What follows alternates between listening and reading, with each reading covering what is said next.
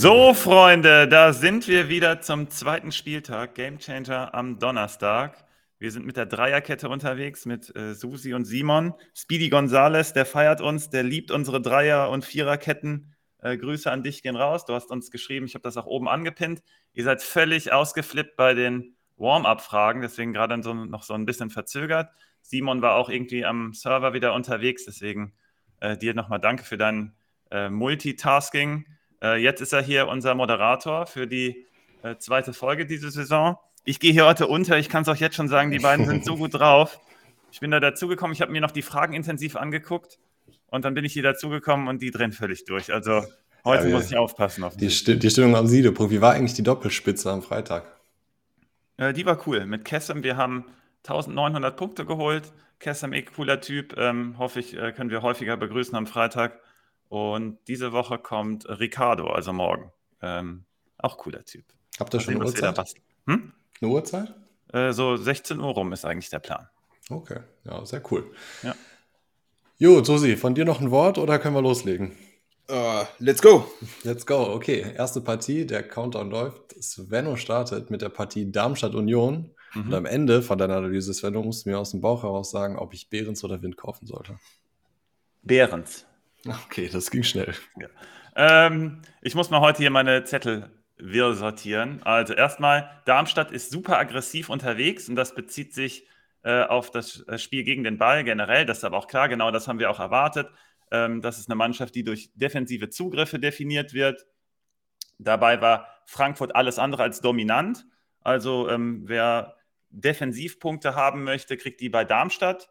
Äh, nach vorne geht aber gar nichts. Äh, bezüglich der Intensität bei den Fouls, das habe ich äh, mir äh, ganz klar angeguckt. Das ist nochmal eine andere Stufe. Also die wollten nicht nur faulen, wenn sie gefault haben, sondern die wollten wirklich den Gegner wirklich niederstrecken. Also das muss man mal beobachten, wie sich das in der Saison verhält.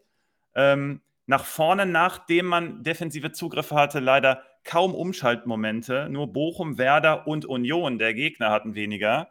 Ähm, also der Gegner von dieser Woche. Und dabei hat Frankfurt sehr, sehr viel angeboten. Also das äh, gibt mir wenig Hoffnung leider für Darmstadt nach dem ersten Spieltag schon. Wir haben den niedrigsten Wert bei den Expected Goals, die wenigsten progressiven Pässe. Und ich habe euch gesagt, ich nehme Darmstadt erst wirklich ernst, wenn sie mir einen Punkt geliefert haben. Ähm, der Trainer sagt dann auch nach dem Spiel, man hätte dominant gespielt in Phasen. Boah, weiß ich nicht. Also da würde ich mal aufpassen. Union auf der anderen Seite, das sind die absoluten Kopfball-Kings der Liga in der letzten Saison gewesen und in dieser Saison, also im ersten Spieltag auch direkt wieder. Man hat nicht aus Spaß dann auch drei Tore genauso gemacht, sondern durch die Bank Kopfballhoheit und hohe Bälle. Äh, dadurch, äh, man war zusätzlich direkt bei Standards gefährlich. Und ähm, man vermutet es bei Darmstadt nicht, weil die so viele große Leute hinten drin haben. Aber die haben gegen Frankfurt auch äh, drei Abschlüsse zugelassen und äh, nur einen weniger als ähm, der Top, äh, ähm, also die schlechteste Mannschaft der Liga im ersten Spieltag. Und da könnte also Union mit ihrer Standardstärke zuschlagen. Da bin ich mal gespannt. Was ich auch beobachtet habe bei Union gegen Mainz war, dass Fofana und Aronson sich sehr gut bewegt haben. Das macht sich in Kickbase-Punkten bzw. in Manager-Punkten häufig nicht so bemerkbar, aber da konnte man auf jeden Fall die Mainzer so ein bisschen aus der Reserve locken und so die äh, Flügel freispielen, was ganz klar die Marsch Marschroute war. Und ähm, gegen Darmstadt äh, hat Frankfurt äh, wenig gezeigt, aber man war anfällig für, auf Darmstadt-Seite für diese Schnittstelle. Und wenn Fofana und Aronson sich sehr gut bewegen und Leiduni, ich glaube, Susi, du wirst gleich noch ein paar Worte über ihn vielleicht verlieren, äh, sich dazu gesellen und dann kommen Becker und Volland noch von der Bank, also die bewegen sich schon ziemlich gut und dann kriegt Union gegen Darmstadt ein zweites Element mit auf den Rasen, neben diesen langen und hohen Bällen, dass ich glaube, also ich bin relativ sicher, dass Union das hier zieht. Ähm, JH7 äh, geht unter anderem auf die, äh, auf die Position von Behrens auch ein, ähm, hat, glaube ich, eine Frage gestellt, ich habe es gerade nicht mehr ganz im Kopf, ähm, irgendeine Frage war, ob er, ich gucke gleich nochmal nach, äh, und meine Antwort darauf und genau auf deine äh, Frage auch, Simon, die ist Behrens, egal gegen wen. Also er hatte auch eine Frage X gegen Behrens und man geht gerade immer auf Behrens, weil das Spiel auf Behrens zugeschnitten ist. Harald Arnold hat die Frage, was ist bei dieser ganzen Stürmerkonstellation überhaupt jetzt hier die Sache? Und ich sage, erstmal beobachten, aber Behrens ist gesetzt und alles daneben wird situativ gelöst. Also erstmal, ich vermute weiterhin, dass Becker noch geht. Fofana ist der Spieler mit dem äh, Dribbling-Potenzial und Volland hat so ein bisschen Qualitäten auch von der 10 zu kommen, hat auch nicht umsonst die 10, ist aber vorne dann auch drin. Also ich bin da mega gespannt. AJ 1313 fragt Jurano, Juranovic versus Trimmel. Er hat sich für Juranovic entschieden, ob das ein Fehler gewesen sei. Ich bin relativ sicher, dass Juranovic, wenn er bleibt, der Kandidat ist für die Saison. Ich glaube, bei ihm ging es um den Kicker. Ähm, na klar gibt es bei Union immer Rotation und Trimmel hat jetzt gespielt, aber das Alter wird irgendwann reinhauen. Ähm, und wie gesagt, das Einzige, was ich mir vorstellen könnte, ist, dass Juranovic begehrt ist und ähm, deswegen noch ein Wechsel kommen könnte, aber ich glaube es auch nicht. Und deswegen wäre ich relativ sicher bei Juranovic. Äh, mein Gamechanger ist äh, Duki, kann aber genauso gut Behrens sein. Ich habe gesagt, die Standards sind hier in der Waffe und Darmstadt bringt nach vorne nicht viel. Deswegen ist Duki natürlich ein super Kandidat für so ein Spiel als Gamechanger. Mein, äh, und Behrens ist halt ebenfalls vorne als Standardabnehmer gefragt. Deswegen äh, gibt, vielleicht ist der gerade in einem super Run. Natürlich ein Spiel nicht überbewerten, aber ganz klarer Union-Sieg bei mir. Naja, ob die äh, Managerpunkte immer die wirkliche Leistung abbilden, also das bietet auf jeden Fall genug Gesprächsstoff für so einiges, äh, so einige andere Formate noch. Erstmal wollte ich jetzt Faber und Pöti begrüßen, die auch bei uns im Chat hier äh, schon Stammgäste sind und heute wieder dabei sind. Finde ich sehr, sehr nice. So, wie sieht es denn aus in dem Spiel? Muss Union das Spiel machen oder werden sie das Spiel machen? Ah, das ist eine ganz schwierige Frage. Also ähm, bisher, also das Darmstadt-Frankfurt-Spiel, das war jetzt nicht eins fürs Auge. Ähm, Darmstadt-Union könnte auch in die Richtung gehen, aber Union hat uns schon einmal falsch, äh, äh, ähm, hat uns schon einmal gezeigt, dass sie auch sehr offensiv spielen können. Ähm, aber eigentlich müsste hier Union das Team sein, was dann auch da für den, für den, ja, den Anspruch hat hier zu gewinnen. Darmstadt aber zu Hause. Mal gucken, wie sie sich da geben. Ähm, für diese Partie, du hattest es schon äh, äh, angesprochen, hier mit Leidoni, dass ich da noch was zu sagen wollen würde. Leidoni hat mir sehr, sehr gut gefallen. Mhm. Ähm, Sven, du hast so schön gesagt, diese Schnittstellenpässe, dann diese guten offensiven Bewegungen, die sie dann auch im ganzen Team haben mit Union. Und Leidoni ist der Spieler, der diese Schnittstellenpässe spielt. Den möchte ich noch ein bisschen beobachten. Ich könnte mir vorstellen, dass das äh, der Spieler noch bei Union sein könnte, der das ganze Team auch nochmal aufs nächste Level hebt, also in, aus dieser Mittelfeldrolle. Dann zu Juranovic. Ich vermute einfach mal, Trimmel als Kapitän spielt im ersten Heimspiel, Saisoneröffnung. Mhm. Da würde ich jetzt nicht Überbewertung. Ich glaube auch, dass Juranovic mehr spielt als Trimmel. So ein zwei, also ich vermute, Juranovic macht zwei Spiele und Trimmel eins ungefähr. Wie sich das dann mit den, äh, mit Champions League natürlich für Union äh, äh, entwickelt, das äh, muss man dann gucken. Ähm, in der Offensive, du hast Volland gesagt, ja genau, Volland auch, könnte auch von der 10 kommen. Ähm, ich erwarte aber eigentlich immer, dass man einen schnellen, dribbelstarken Stürmer da vorne hat, also Fofana oder äh, Becker, wenn er bleibt, mhm. weil das auch ein Element ist, was sonst Union fehlt. Könnte auch gut gegen Darmstadt funktionieren. Ähm, zuletzt, du hast auch noch die Standards angesprochen. Dann würde ich auch noch mit Joranovic als mein Game Changer gehen, weil er die Standards tritt, wenn Trimmel nicht auf dem Platz ist ähm, dann kann man da die auch auf jeden Fall mitnehmen. Kleiner Lichtblick für Darmstadt, die haben sich ja jetzt Pfeiffer wieder zurückgeholt. Der hat da vor zwei Jahren schon gespielt mhm. und war in Darmstadt die Saison, bevor sie aufgestiegen sind, waren sie offensiv sogar ziemlich stark. Damals in, im Doppelsturm Tietz und Pfeiffer. Ähm, daher hatte sich Stuttgart damals auch Pfeiffer geholt. Jetzt ist er zurück an der alten Wirkungsstätte, hat in der zweiten Liga zumindest äh, stark performt es könnte zumindest ein klein bisschen Hoffnung für Darmstadt geben, weil sie einen Stürmer haben, haben jetzt, der auch treffen kann, plus mhm. auch schon das Team zum Teil kennt.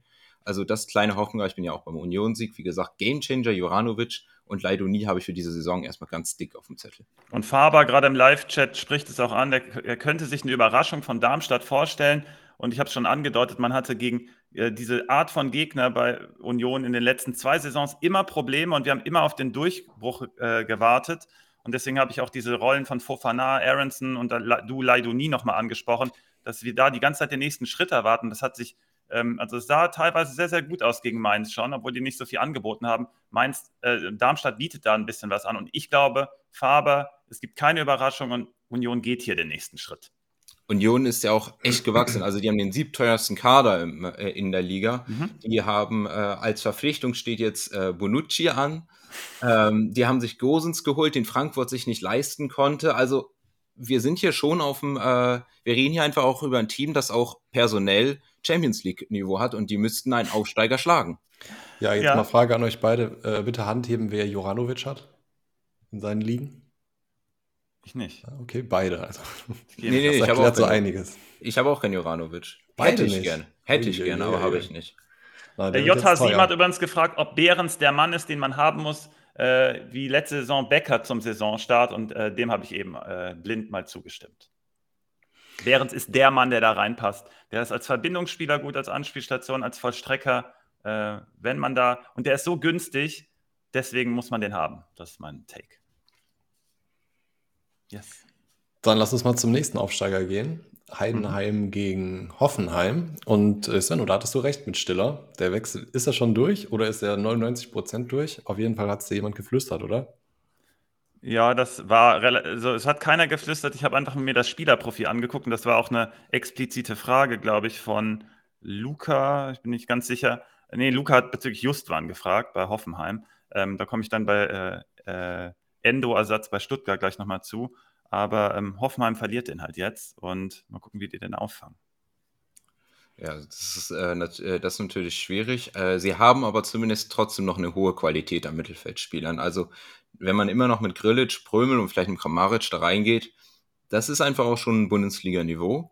Ähm, Heidenheim hingegen muss erstmal beweisen, dass sie Bundesliga-Niveau äh, auch haben. So schlecht haben sie es jetzt nicht gemacht gegen Wolfsburg. Eigentlich haben sie nur ein Gegentor äh, bekommen, aber das halt gleich zweimal. Ähm, es ist wirklich exakt das gleiche Gegentor, was sie da zweimal bekommen haben.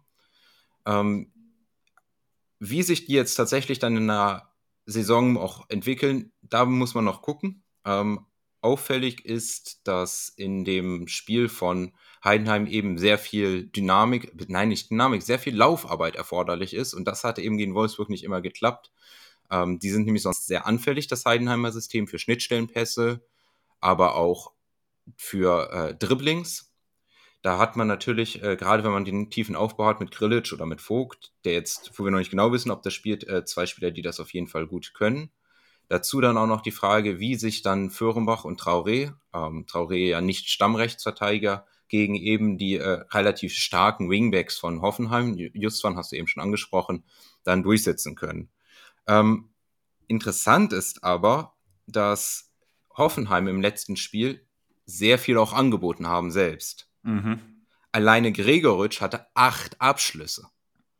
Ähm, das ist nicht gut. Hoffenheim hatte da ganz massive Probleme. Einer der Gründe, warum sie Salai rausgenommen haben. Ich will jetzt hier nicht jemanden, äh, ich will einen neuen Spieler, der braucht immer Zeit für eine Mannschaft, aber da stimmte die Abstimmung nicht. Dazu Bülter ist ja auch kein gelernter Verteidiger. Das hat man teilweise auch gesehen. Und so wollen sie gerade auch über die Außen immer mal wieder äh, angegriffen und auch immer wieder die Gegner gefährlich. Und genau das kann Heidenheim auch machen. Sie haben selbst auch zwei Spieler auf den Außen, wie Freiburg es auch gemacht hat. Vor allem die linke Seite mit Föhrenbach Beste. Beste, der jetzt, nachdem er Vater geworden ist, äh, sein erstes Bundesligaspiel hier für Heidenheim macht. Darüber kann man dann den Gegner binden und der andere kann hinterlaufen. Beste ist hier nochmal ein klares Upgrade. Das war letzte Saison der beste Spieler bei Heidenheim. Ganz klar. Absoluter Kreativpunkt. Also, das ist, nehme ich hier schon mal weg. Das ist mein Gamechanger, einfach weil das Heidenheim auf die nächste Stufe hebt da mhm. vorne dann mit Kleindienst einen Spieler zu haben, der sehr stark auch im Abschluss war in der letzten Halbserie. Wenn er dieses Niveau hält, dann macht er die, dann macht er den nämlich jetzt hier auch eins, weil der braucht keine acht Schüsse. Wenn er acht Schüsse kriegt, dann macht er zwei Dinger. Rein für Hoffenheim, das ist problematisch. Aber bei Hoffenheim, die können halt eben diese Schnittstellenpässe vielleicht auch setzen, hatte ich eben schon angesprochen. Gerade halt diese Halbräume sind bei Heidenheim anfällig. Wenn man sich das vorstellt, wie die spielen, die spielen mit ja fast hintereinander stehenden äh, zentralen Mittelfeldspieler. Daneben ist einfach mehr Möglichkeit, da den Spieler zu finden. Wenn hier ein Spieler wie Prömel oder Kramaric hochschiebt, gerade Kramaric mit seinem Lieblingsraum, dem linken Halbraum. Mhm. Ist leicht angeschlagen, aber soll wohl spielen. Genau, soll wohl spielen. Wenn er spielt, dann ist das ja nochmal ein Goldpick, der da wenn er da angespielt werden wird, dann hat er da Platz und das ist super gefährlich für Heidenheim. Mal gucken, wie sich dagegen, äh, wie sie sich dagegen präsentieren. Hoffenheim ist eine Mannschaft, die jetzt nicht so super gestartet ist, deswegen Heidenheim hat hier definitiv einen Shot. Ich nehme auch Beste als Gamechanger, mhm. aber aufgrund der hohen Qualität müsste Hoffenheim sich das eigentlich auf äh, die Zeit ziehen. Ähm, ja, ich war auch auf deiner Spur, bis ich dann gesehen habe, dass Kabak eventuell fehlt. Und ähm, der hat noch ausgebügelt, was auszubügeln war gegen Freiburg. Du hast schon gesagt, es wurde viel zu viel zugelassen und Baumann war auch komplett im Fokus. Äh, deswegen hat er auch so eine äh, gute Note bei uns bekommen, weil der einfach viel retten musste. Und äh, bei Hoffmann komplett zwiegespalten, genau wie du es gesagt hast, erstmal nach vorne. Da haben wir ein paar Abschlüsse generiert und besonders über die Flanken. Ähm, und deswegen habe ich hier Wehorst komplett auf dem Zettel. Der hat nämlich gefehlt. Das war das Element, was gefehlt hat, weil Hoffmann hat aus den vielen Chancen gar nicht so einen hohen äh, Expected Goals Wert kreiert, weil die Abschlüsse nicht gut genug waren von, aus verschiedenen Positionen, die nicht gut genug waren. Und deswegen glaube ich, Wehorst ist dieses Puzzleteil, was hier fehlt. Und deswegen ist er äh, im wahrsten Sinne auch mein Gamechanger. Ähm, jetzt durch Stiller, jetzt wurde ich auch schon gerade, wurden wir gerade schon gefragt im Chat von No Reply, dass ich die Rolle von Bischof mal ansprechen soll. Ähm, ich glaube, leider hat Bischof wenig mit Stiller zu tun. Ähm, Kramaric wird nach hinten rücken, weil Bülter auch vorne in dem Wehorst ganz gut passen könnte und Justwan dann diese Flankenstärke noch weiter ausspielen sollte, um Wehorst unter anderem zu finden. Und ich glaube, der Konkurrent von äh, Bischof ist Kramaric, weil Stiller ist einfach ein defensiver Spieler, der noch ein bisschen mehr Stabili für Stabilität sorgt. Und ich glaube, wenn Geiger zurückkommt, dann ist Geiger da der Mann, der reinrückt. Ich bin aber gerade unsicher. Ich glaube, Geiger, da waren so ein paar äh, Unstimmigkeiten bezüglich der Verletzung. Aber langfristig, also Bischof ist noch ein Longshot. Ich habe ja auch in den Saisonvorbereitungsfolgen gesagt, der könnte da reinstoßen. Das ist auch genau das Element, was mir da gefehlt hat. Ich habe gesagt, in der Offensive Hoffmann über die Flügel sehr stark, aber aus dem Zentrum ganz, ganz wenig. Jetzt bin ich mal gespannt, wie das mit Kramaric gegen Heidenheim geht, weil, Susi, du hast gesagt, die bieten sehr, sehr viel an in der Schnittstelle und auch nach Ballverlusten Heidenheim. Und Hoffenheim muss das hier nutzen. Also wenn sie es da nicht nutzen, dann wird es schwierig in der Saison. Das kann, ich, kann man direkt schon sagen. Heidenheim auch eine Flankenmannschaft. du hast es wahrscheinlich auch schon äh, gesagt. Äh, die gehen aber eher straight vor. Hoffenheim macht das mehr über äh, Verlagerungen und dann geht es nach vorne. Und äh, Heidenheim geht von hinten so äh, stur, strikt nach vorne, wie Köln das auch macht. Deswegen bin ich mal gespannt, wer hier in diesem Flankenspiel die Vorteile hat. Ich, glaube, ich erwarte hier ein ganz wildes Spiel. Nach einem Spieltag ist es immer schwer zu sagen. Hoffenheim hat nach hinten auch so viel zugelassen, du hast es ja auch genau richtig gesagt, diese Verbindung Offensive zu Defensive im Umstand hat überhaupt nicht geklappt. Ähm, boah, schwer, wenn Kabak jetzt auch noch fehlt, der noch diese Dynamik da reinbringt, wenn Vogt und Brooks können leicht überspielt werden. Äh, Akpoguma gebe ich hier auch einen Shot. Also ähm, Hoffenheim noch eine große Baustelle. Grillitsch wurden wir häufiger gefragt, wie da die Position ist. Das muss man sich erst angucken, aber der ist gesetzt. Und wenn Hoffenheim eine vernünftige Runde spielt, ist Grillitsch ein guter Pick auch zu dem Preis. Ich gehe hier mit einem Remis und äh, Wehorst ist mein Gamechanger. Mhm. Ich möchte dich da jetzt noch einmal, äh, äh, du hattest das eben angesprochen, äh, äh Hoffenheim hat am zweitwenigsten ähm, Gefahr erzeugt äh, pro Schuss der Liga, sogar weniger als Darmstadt. Nur Werder war schlechter. Mhm. Ähm, übrigens, Luca hatte eben gefragt, der noch mit Justwan. Ähm, er ist der Mann, der erstmal von Stiller profitiert in erster Linie. Geiger dann in zweiter, aber Justwan, weil er halt ähm, rausrückt und Kramaric in die Mitte und Bülter nach vorne, dann gibt es da so eine Rochade. Und ähm, wie gesagt, dieser Flankenfokus, deswegen bin ich bei Justwan. Und das ist hier so ein Spiegelspiel, weil die hinten zu viel angeboten haben und vorne aber ihre Möglichkeiten hatten im ersten Spieltag. Deswegen bin ich echt mal gespannt, wer hier die Oberhand behält. Dann sieht man auch gleichzeitig, ich hatte jetzt sehr gut von Kleindienst geredet, aber wir wissen auch, der hat jetzt eigentlich nur eine wirklich gute Halbserie gespielt. Ähm, genau. Ähm, hier hängt halt einfach viel an beiden Stürmern, Wechhorst und Kleindienst auf jeweils den Seiten. Dann kann man auch gucken, wie die sich entwickeln. Interessanter Fun Fact übrigens: äh, Kleindienst und Piringer haben zusammen in der Jugend gespielt bei Freiburg. Kleindienst ist älter als Piringer, zwei Jahre. Aber zusammengespielt ist ein bisschen übertrieben. Piringer hat immer gespielt, Kleindienst saß nur auf der Bank. Es ist interessant, dass das sich jetzt so entwickelt hat. Mhm. Spannend. Ja, da haben wir die beiden Aufsteiger doch schon in den ersten beiden äh, Spielen analysiert. Wir sind nice. auch fast gut in der Zeit, nicht so ganz. Ja. Kommen wir mal zur nächsten Partie. Mainz gegen Frankfurt. Mainz jetzt mit einem 4-1 Niederlage in die Saison gestartet. Das war, das war wohl nix.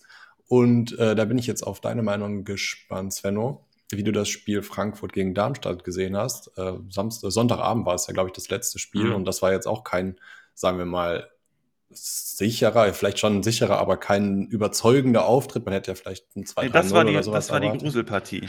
Genau. Das war nicht Und- die f- erste am Sonntag, die wir ja vermutet hatten. Da war ja Mainz beteiligt, sondern das war die mit Frankfurt gegen Darmstadt. Genau, da würde ich mal gerne deine Meinung zu hören, wie du Frankfurt siehst. Und da möchte ich nochmal, äh, mein Computer hat mir nämlich was mitgeteilt. Er hat gesagt, Pacho kann was. Alle seriösen Quellen, die ich bisher gefragt habe, haben mir gesagt, wissen wir nicht, kennen wir noch nicht gut genug, müssen wir uns noch angucken. Allerdings äh, äh, sagt mein PC, der sei ganz gut. Also das Gerücht ist jetzt gestreut. Jetzt schieß mal los, wie ist Frankfurt so drauf? Ähm, gegen tiefes Darmstadt hatte man ganz wenig Lösungen. Es hat mir überhaupt nicht gefallen. Die ganze Statik in dem Spiel, das war absolut nicht überzeugend, obwohl Darmstadt genug angeboten hätte. Also wie ich habe ja gesagt, die sind sehr intensiv in die Zweikämpfe gegangen, aber man hätte die ausspielen können. Ähm, Schlappi SGE sieht Ebimbe eher im Zentrum und das war für mich auch der Schlüssel. Der hat, der ist für mich rausgestochen bei Frankfurt, aber auf der rechten Seite, da hätten wir eigentlich Buta erwartet den ich übrigens jetzt in dem Spiel erwarte. Ich weiß, dass wir gerade noch Jakic vorne haben, aber ich glaube, wenn die richtigen Lehren aus dem Spiel gezogen werden, wird Buta über die äh, Flanke kommen, weil Mainz genau dort anfällig war. Was nämlich Frankfurt überhaupt nicht geschafft hat, ist in die äußeren Räume äh, an den Linien zu kommen. Das ging gegen Darmstadt überhaupt nicht, obwohl da, wie gesagt, Ebimbe hat das äh, stichprobenartig sozusagen gemacht. Der ist da reingekommen, aber ganz wenig nur. Und Buta wäre der Mann gewesen, der das da schon hätte bringen können. Hat mich auch gewundert, dass Jakic dann für diese Stabilität eher im Zentrum dann eher noch notwendig war. Und deswegen bin ich voll bei Schlappi SGE, der Ebimbe eher im Zentrum sieht. Ähm, was du nämlich gegen Mainz brauchst, ich habe schon gesagt, ist genau diese Außen freizuspielen, weil Union hat es exakt vorgemacht. Und wenn Frankfurt da über die Außen so ungefährlich ist, dann ähm, hat Mainz hier alle Chancen. Äh, Das Tor für Frankfurt ist auch über die Flügel dann gefallen, zufällig, weil Darmstadt da, wie gesagt, das angeboten hat. Und deswegen war es doppelt äh, verwunderlich, dass Frankfurt da nicht richtig äh, hingekommen ist. Dazu gab es Fehler im Aufbau. Darmstadt ist dann immer mutiger geworden durch die Fehler von Frankfurt und die waren im, am Ende auch platt. Also ich bin voll mittlerweile bei Susi in den Vorbereitungspodcasts. Ich hatte ja da noch keine Spiele gesehen, habe nur das Potenzial auf dem Zettel begutachtet und dachte, ja, das müsste passen aber die erste Sichtung von Frankfurt definitiv äh, nicht überzeugend. Mainz auf der anderen Seite hat zwar hoch verloren und da habe ich auch ein paar Probleme erkannt, aber ich glaube, die können leichter ähm, weggemacht, wett, wettgemacht werden. Einmal Hanche Olsen, der hat gefehlt. Die ganze Abstimmung hat hinten nicht funktioniert mit Chor da hinten drin. Gerade gegen Union Berlin, was über die Flügel natürlich dann und die Flanken kommt, ähm, super schwer. Ähm, ist weiterhin unklar, ob er ob er weiterhin ausfällt, aber das ist die Lösung hinten drin. Das heißt, dieses Problem, ja, ist erkannt. Die Lösung ist einfach, dass er wieder zurückkommt. Und so lange kann der jetzt ja auch nicht fehlen. Ob für dieses Spiel bleibt dann abzuwarten. Frankfurt hätte einen Shot, wenn Chor weiterhin da hinten drin sein müsste. Vielleicht spielt man es aber auch dann mit Kraus oder mit Vandenberg. Muss man äh, sich mal angucken. Dann das zweite Problem, man sollte sich einen Elfmeterschützen suchen. Ähm, das ist, glaube ich, auch relativ leicht im Endeffekt. Da trainiert man halt zwei, dreimal und dann nimmt man den, der nicht Ajorg heißt. Und ähm, das dritte Problem ist ein bisschen gravierender, glaube ich. Man hat gegen Union Berlin kaum Speed aufgenommen, was aber gegen Union Berlin nicht verwunderlich ist. Man hat dafür aber auch eine Lösung. Äh, Gruda hat mir gut gefallen als äh, rein, äh, reinkommender Spieler und als Idee so ein bisschen mehr für Furore zu sorgen. Das Problem ist aber, und Arne fragt das auch, ähm, was ist jetzt mit Richter? Ich glaube, das äh, Problem für Gruder ist Richter. Man hat aber bei Mainz erkannt, dass unter anderem da offensichtlich was offen ist, diesen Speed aufzunehmen. Richter ist ein Typ, der äh, über diese, ähm, der ist ein Schützling, Schützling von Schwarz gewesen, auch bei Hertha. Die haben dieses Umschaltspiel da auch praktiziert. Erst halbwegs erfolgreich, dann natürlich hinten raus völlig weggebrochen. Aber Richter ist ein Mann, der zu dem Spielstil von Mainz sehr gut passen könnte. Und dann ist Gruder halt einfach noch zu jung, leider. Ähm, Mainz konnte sich gegen Union auch auf dieses Netz verlassen, auch wenn man halt trotzdem vier Gegentore geschluckt hat, immer auf die ähnliche Art und Weise, äh, bis, bis, auf das letzte, das war ein Kontertor, aber das war schon so spät, dass es egal war. Danach wurde auch nicht mehr angepfiffen. Ähm, und Frankfurt hat halt, war so careless mit dem Ball hinten raus, auch gegen Darmstadt, dass dieses Netz auch wieder zugreifen wird für Mainz. Und ich glaube, insgesamt für Frankfurt ist das überhaupt kein gutes Matchup und für Mainz dann umso besser. Ich glaube, die ganzen Schwächen von Frankfurt werden wird von Mainz komplett aufgedeckt. Das ist ja so ein Nachbarschaftsduell. Äh, die Probleme von Mainz sind erkannt und ich glaube, die können relativ schnell behoben werden. Sieg Mainz und Gamechanger ist Unisivo, weil der äh, viel Raum haben wird und dein Pacho, den du da empfohlen hast, den die Daten nach einem Spiel natürlich rausspucken, mhm. da wäre ich erst, also ich will mir noch ein zweites Spiel von ihm angucken. Er hat aber definitiv Talent, er hat im Aufbauspiel ist der gut, ähm, der ist auch am Mann stark, aber die ganze Abstimmung insgesamt, also das liegt gar nicht an ihm, ähm, die passt mir bei Frankfurt noch gar nicht auf den ersten Blick. Vielleicht ist der zweite Blick dann schon wieder ein anderer. Da ja. spricht auch wieder der Mana aus DSV noch. Da ist der Mana. Da ist der Mana. Du brauchst übrigens gar nicht mehr Union Berlin sagen. Berlin reicht, also man weiß, wer gemeint ist dann. Susi, wie sieht es bei dir aus? Ja, das Positive erstmal ist, Frankfurt können wir heute Abend noch gucken. Die haben ja heute Abend noch ein Spiel. Das heißt, da können wir einen zweiten Eindruck gewinnen. Ähm, ist natürlich auch schwierig dann für die Fitness. Äh, die müssen jetzt nach Sofia, glaube ich. Also die haben eine kleine Reise vor sich, um dann eine noch kleinere, um dann aber eine wirklich kleine Reise nach Mainz dann am Wochenende zu machen. Deswegen ist es auch ein Sonntagsspiel. Das ist das sehr schön äh, gesagt. Äh, Probleme bei Frankfurt einfach auch und bei Mainz. Ja, wenn du halt einfach zwei Elber verschießt, dann äh, ist das Spiel halt weniger knapp, als es knapp sein sollte. Äh, absolut auch Gruder, der ist halt auch einfach super jung noch. Der kam rein, hat auch direkt den Elver geholt, aber Mainz will eigentlich auch einen gestandenen Bundesligaspieler, der gibt Richter absolut Sinn. Ähm, noch einen Spieler, den ich für das Spiel hier interessant finde, oder beziehungsweise zwei. Also erstens Kachi hat mir ganz gut gefallen. Auch viele Hereingaben, ähm, viele Pässe ins letzte Drittel. Ähm, habe ich auf dem Schirm und dann glaube ich auch, dass Barrero äh, hier ein sehr interessanter Spieler sein kann, gerade um in diese äh, Lücken bei Frankfurt reinzustoßen mhm. und auch diese Umschaltsituation. Perfekt, nice. das war eine Punktlandung. Ich habe nur zu spät gedrückt. Ganz stark von euch, Jungs. Ja, nicht übrigens. Buta, ich muss noch, kann man nachfassen, Buta ist wohl bei Topmöller noch äh, nicht so hoch im Kurs. Das sagt aber eher was über den Trainer als über den Spieler aus, sage ich einfach mal so. So, und ab jetzt dürfen wir uns einstimmen auf den Lobgesang, nämlich Susis Lobgesang auf Werder Bremen. Und damit wir das hier ein bisschen eingrenzen, würde ich sagen, für jeden Pluspunkt, den du für Freiburg machst, Susi, kannst du ja auch einen für Bremen machen in dem, in dem Matchup, oder? Nein. Komm ich schon. habe. Ich bin ehrlich, ich habe hier nichts Positives für Werder aufgeschrieben. Ei, ei, ei. Äh, das hättest du mir ja vor der Einleitung sagen können. Doch, ich habe eine kleine Sache, aber sonst habe ich auch nichts. Was hast du gemacht? Ähm, ja, also eigentlich war Werder gar nicht so schlecht lange Zeit gegen Bayern. Ähm, danach sind sie erst auseinander, später sind sie erst auseinandergefallen. Ähm, auch mit also auch erst nach der Auswechslung von Lünen. Da hatten wir auch eine Frage von No Reply zu, wie wir Lünen sehen. Also ich fand Lünen für ein Debüt war das gut, aber es gab definitiv Abstimmungsprobleme. Ihm fehlt auch ein Tempo. Also wer das Mittelfeld, wer das ganze Team hat einfach super wenig Tempo. Zum Glück gibt es bei Freiburg auch nicht so schnelle Spieler. Salai könnte ein Problem sein. So. Mhm. Aber grundsätzlich Probleme von Werder, da waren auch einfach akute Sachen. Vor allem dieses schlechte Entscheidungsfindung beim Rausrücken.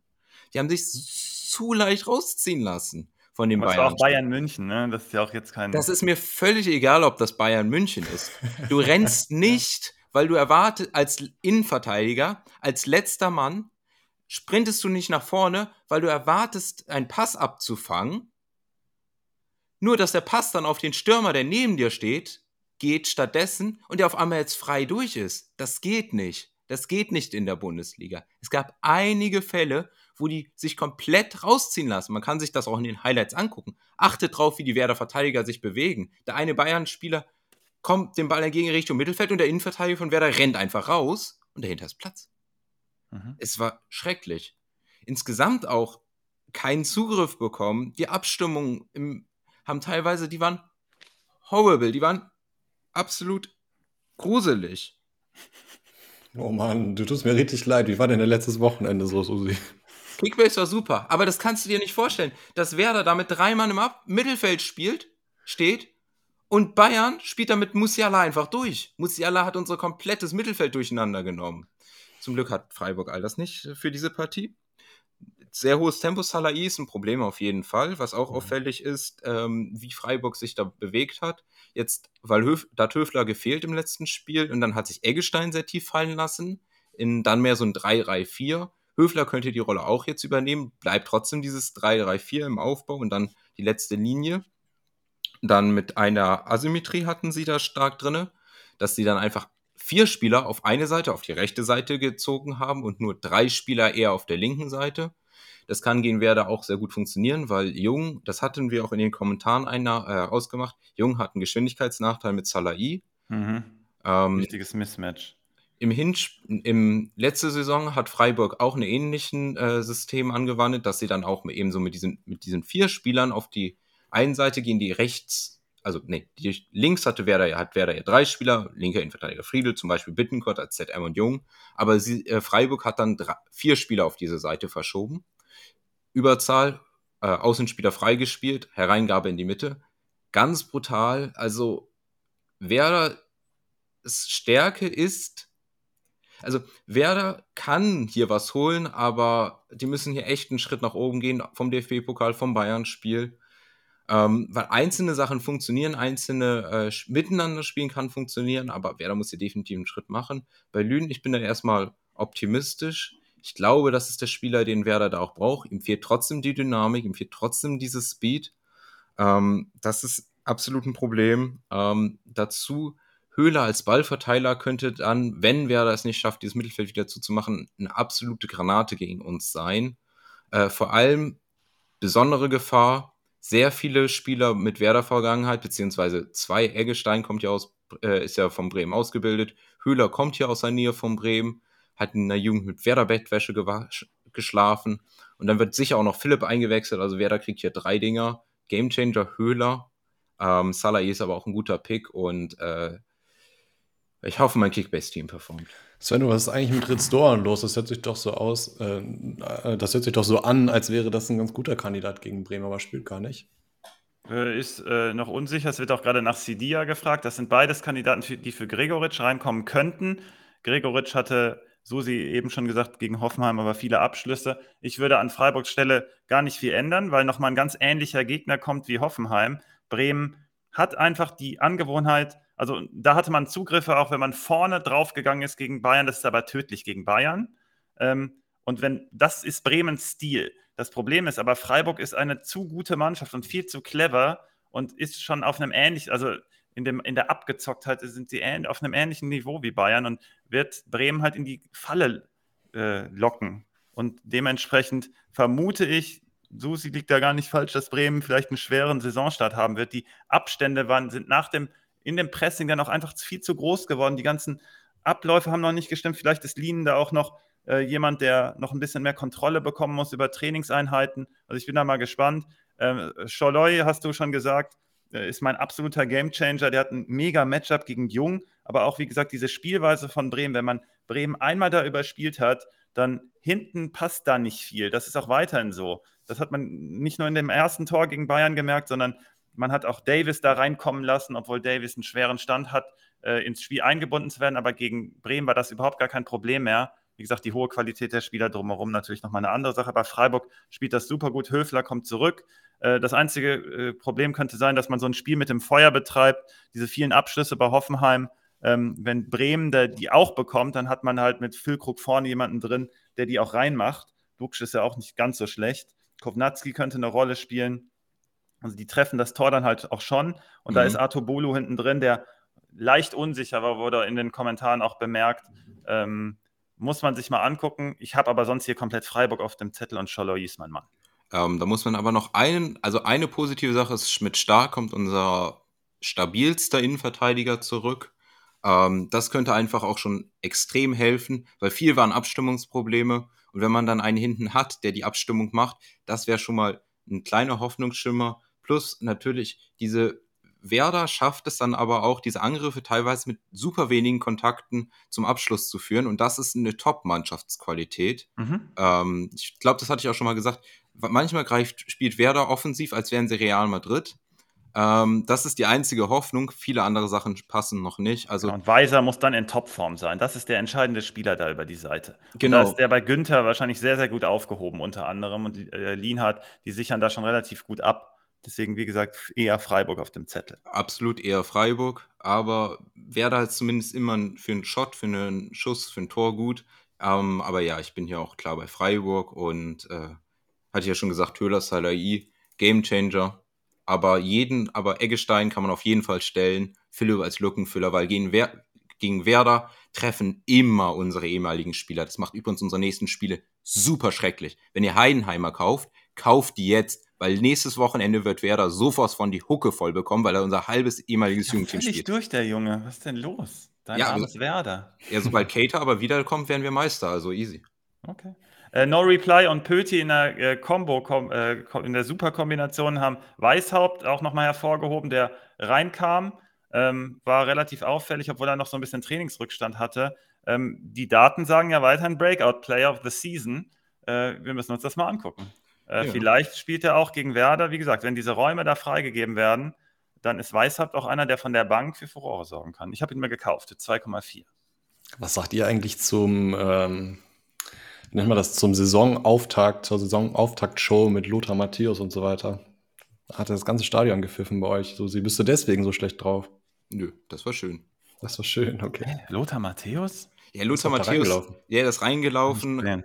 Und äh, dann haben alle gepfiffen und das war schon schön. Es gab auch eine sehr schöne, äh, äh, es gab auch für einen verstorbenen Fan eine sehr schöne Choreo. Ähm, das hat mich bewegt. Ähm, ja, also Stadion war toll. Ich hätte mir Claudio Pizarro gewünscht mit der Schale, der da reinläuft. Der wäre nicht ausgepfiffen worden. Genau. Gut, okay, nächste Partie. Apropos Meisterschaftskandidaten, das hast du ja gerade, äh, das Wort hast du gerade in den äh, Mund genommen, Svenno. Kommen wir mal ja. zu den Bayern. Die spielen jetzt gegen Augsburg. Mhm. Bei den Bayern kam gerade eine neue News rein, nämlich dass oh. Pavard wieder fit ist, beziehungsweise auf dem, äh, beim Teamtraining sich zurückmeldet. Ja. Fragt sich nur, wie lange, denn da sind ja die Wechselabsichten also mehr als offensichtlich. Stanisic weg. Meine Frage, fehlt da nicht einer? Meine zweite Frage, sitzt du auch im Goretzka Hype Train? Und war Augsburg, Lever, Augsburg, Gladbach letztes Wochenende das beste Spiel, was du gesehen hast?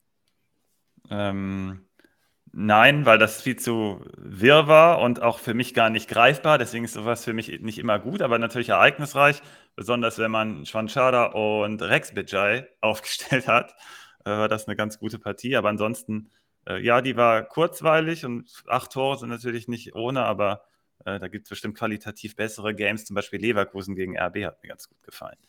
Ähm, zu deiner Frage, die erstmal ganz offensichtlich war, Alter, Leon Goretzka. Wer hätte es von uns gedacht, dass Leon Goretzka vor Leimer steht? Hm. er sitzt im Hype-Train. Ja, aber wir haben den ja ausgelöst. Also Tuchel hat sich, die, hat sich unseren Podcast angehört und hat gesagt, ja stimmt, wenn die Jungs sagen, dass Goretzka besser passt, dann muss natürlich auch Goretzka rein. Ich glaube aber, um das vorwegzunehmen, hier ist eine mögliche Rotation auch möglich, gerade für die Partie jetzt gegen Augsburg kann das schon sein, weil Augsburg ähm, andere Qualitäten hat als Werder Bremen und deswegen man im Zentrum eventuell nicht so viel ähm, körperliche Präsenz braucht wie über Goretzka. Deswegen, ich würde als Hype-Train, den besteige ich nicht, weil. Ähm, du sitzt in der Fahrerkabine, ne? Nee, weil wirklich, die rotieren da ständig und dann kaufe ich mir keinen davon. Also ich würde es nicht machen. Ich würde entweder beide oder keinen. Äh, vielleicht kommt ja wirklich noch einer, das glaube ich aber mittlerweile auch nicht. Für die Bundesliga reicht das ja auch alles. Augsburg, ganz kurzer Recap. Es geht wieder viel über die Flanken, das hat man auch wieder gesehen. Dorsch verleiht im Spiel generell wieder mehr Struktur im Aufbau. Ähm, ob das jetzt gegen Bayern so wichtig ist, sei mal dahingestellt. Ähm, man ist weiterhin brutal, anfällig, vertikal. Das hat äh, Gladbach war effizient, aber auch weil Augsburg sich mega dumm angestellt hat. Damen war noch nicht so der Rückhalt, den ich mir von ihm erhofft habe. Äh, man hat mega viele Standards zugelassen, gerade glaube ich die zweitmeisten Ecken auch direkt wieder. Und das gegen Gladbach Bayern wird noch mal mehr rausholen. Dann ist Kimmich und Sané sind super interessant. Ähm, Berisha ist noch nicht ganz fit, ein weiteres Problem. Also Augsburg hat hier einen Punkt geholt und mega Spaß gemacht. Gegen Bayern gibt es aber natürlich gar nichts. Gibt auch diesmal keine Überraschung wie sonst, weil Tuchel hält die Jungs schon wach. Die Qualität von Kane ist brutal. Er im ersten Touch, äh, gerade bei dem zweiten Tor, mega gut. Das ist einfach der Spieler, der dann nochmal den Unterschied macht vorne. Und wir haben ja gesagt, Bayern hat sich da die Meisterschaft wieder eingekauft. So ist es. Äh, Müller war brutal dominant. Der mit, zusammen mit Choupo-Moting, die haben so einen hohen Fußball-IQ, die nehmen da alles auseinander. Musiala fällt jetzt aus, das war vielfach auch eine Frage. Ähm, ich glaube, Müller wird diese Rolle übernehmen, äh, weil Sané auch in der Position, ich glaube, Susi, du hast den gleich noch so ganz leicht auf dem Zettel, du hast nämlich einen Vergleich zu Dortmund da gezogen, den ich ganz spannend fand, während wir die Partie geguckt haben. Enno, der übrigens dank der Liga-Insider-Infos und inklusive der Dauerkarte seine Ligen dominiert, wie er gerne möchte, äh, sagt, ähm, erstmal äh, spricht uns ein großes Lob aus für alles, was wir in der Saison schon geleistet haben und in der Vergangenheit. Und er sieht auch ganz klar Müller mit seinen Fähigkeiten. Ich äh, pflichte ihm dabei. Äh, Tell ist von der Bank, Bank übrigens auch mega interessant, weil wenn Kane noch nicht so ganz fit ist, er hatte auch schon Krämpfe, dann mit, gegen Bremen ist er dann etwas früher raus. Und der hat halt einfach im Abschluss, wenn der freigespielt ist, ist der plötzlich da und dann kann man den sogar stellen. Ist noch relativ günstig. Ich habe eben schon gesagt, dass Werder die Qualitäten von Davis zum Vorschein hat bringen lassen. Und auch gegen Augsburg ist das möglich, weil wenn Augsburg da mit dieser Mann-gegen-Mann-Verteidigung rumläuft und gegen Gladbach hat man ja, wie gesagt, so viel vertikal gefressen, da ist, da ist Davis dann auch wieder ein Kandidat, der richtig gut punkten könnte. Insgesamt habe ich hier komplett Bayern auf dem Zettel. Ähm, Kane ist mein Gamechanger. Jetzt kannst du aber auch einfach jeden Topspieler von Bayern nehmen.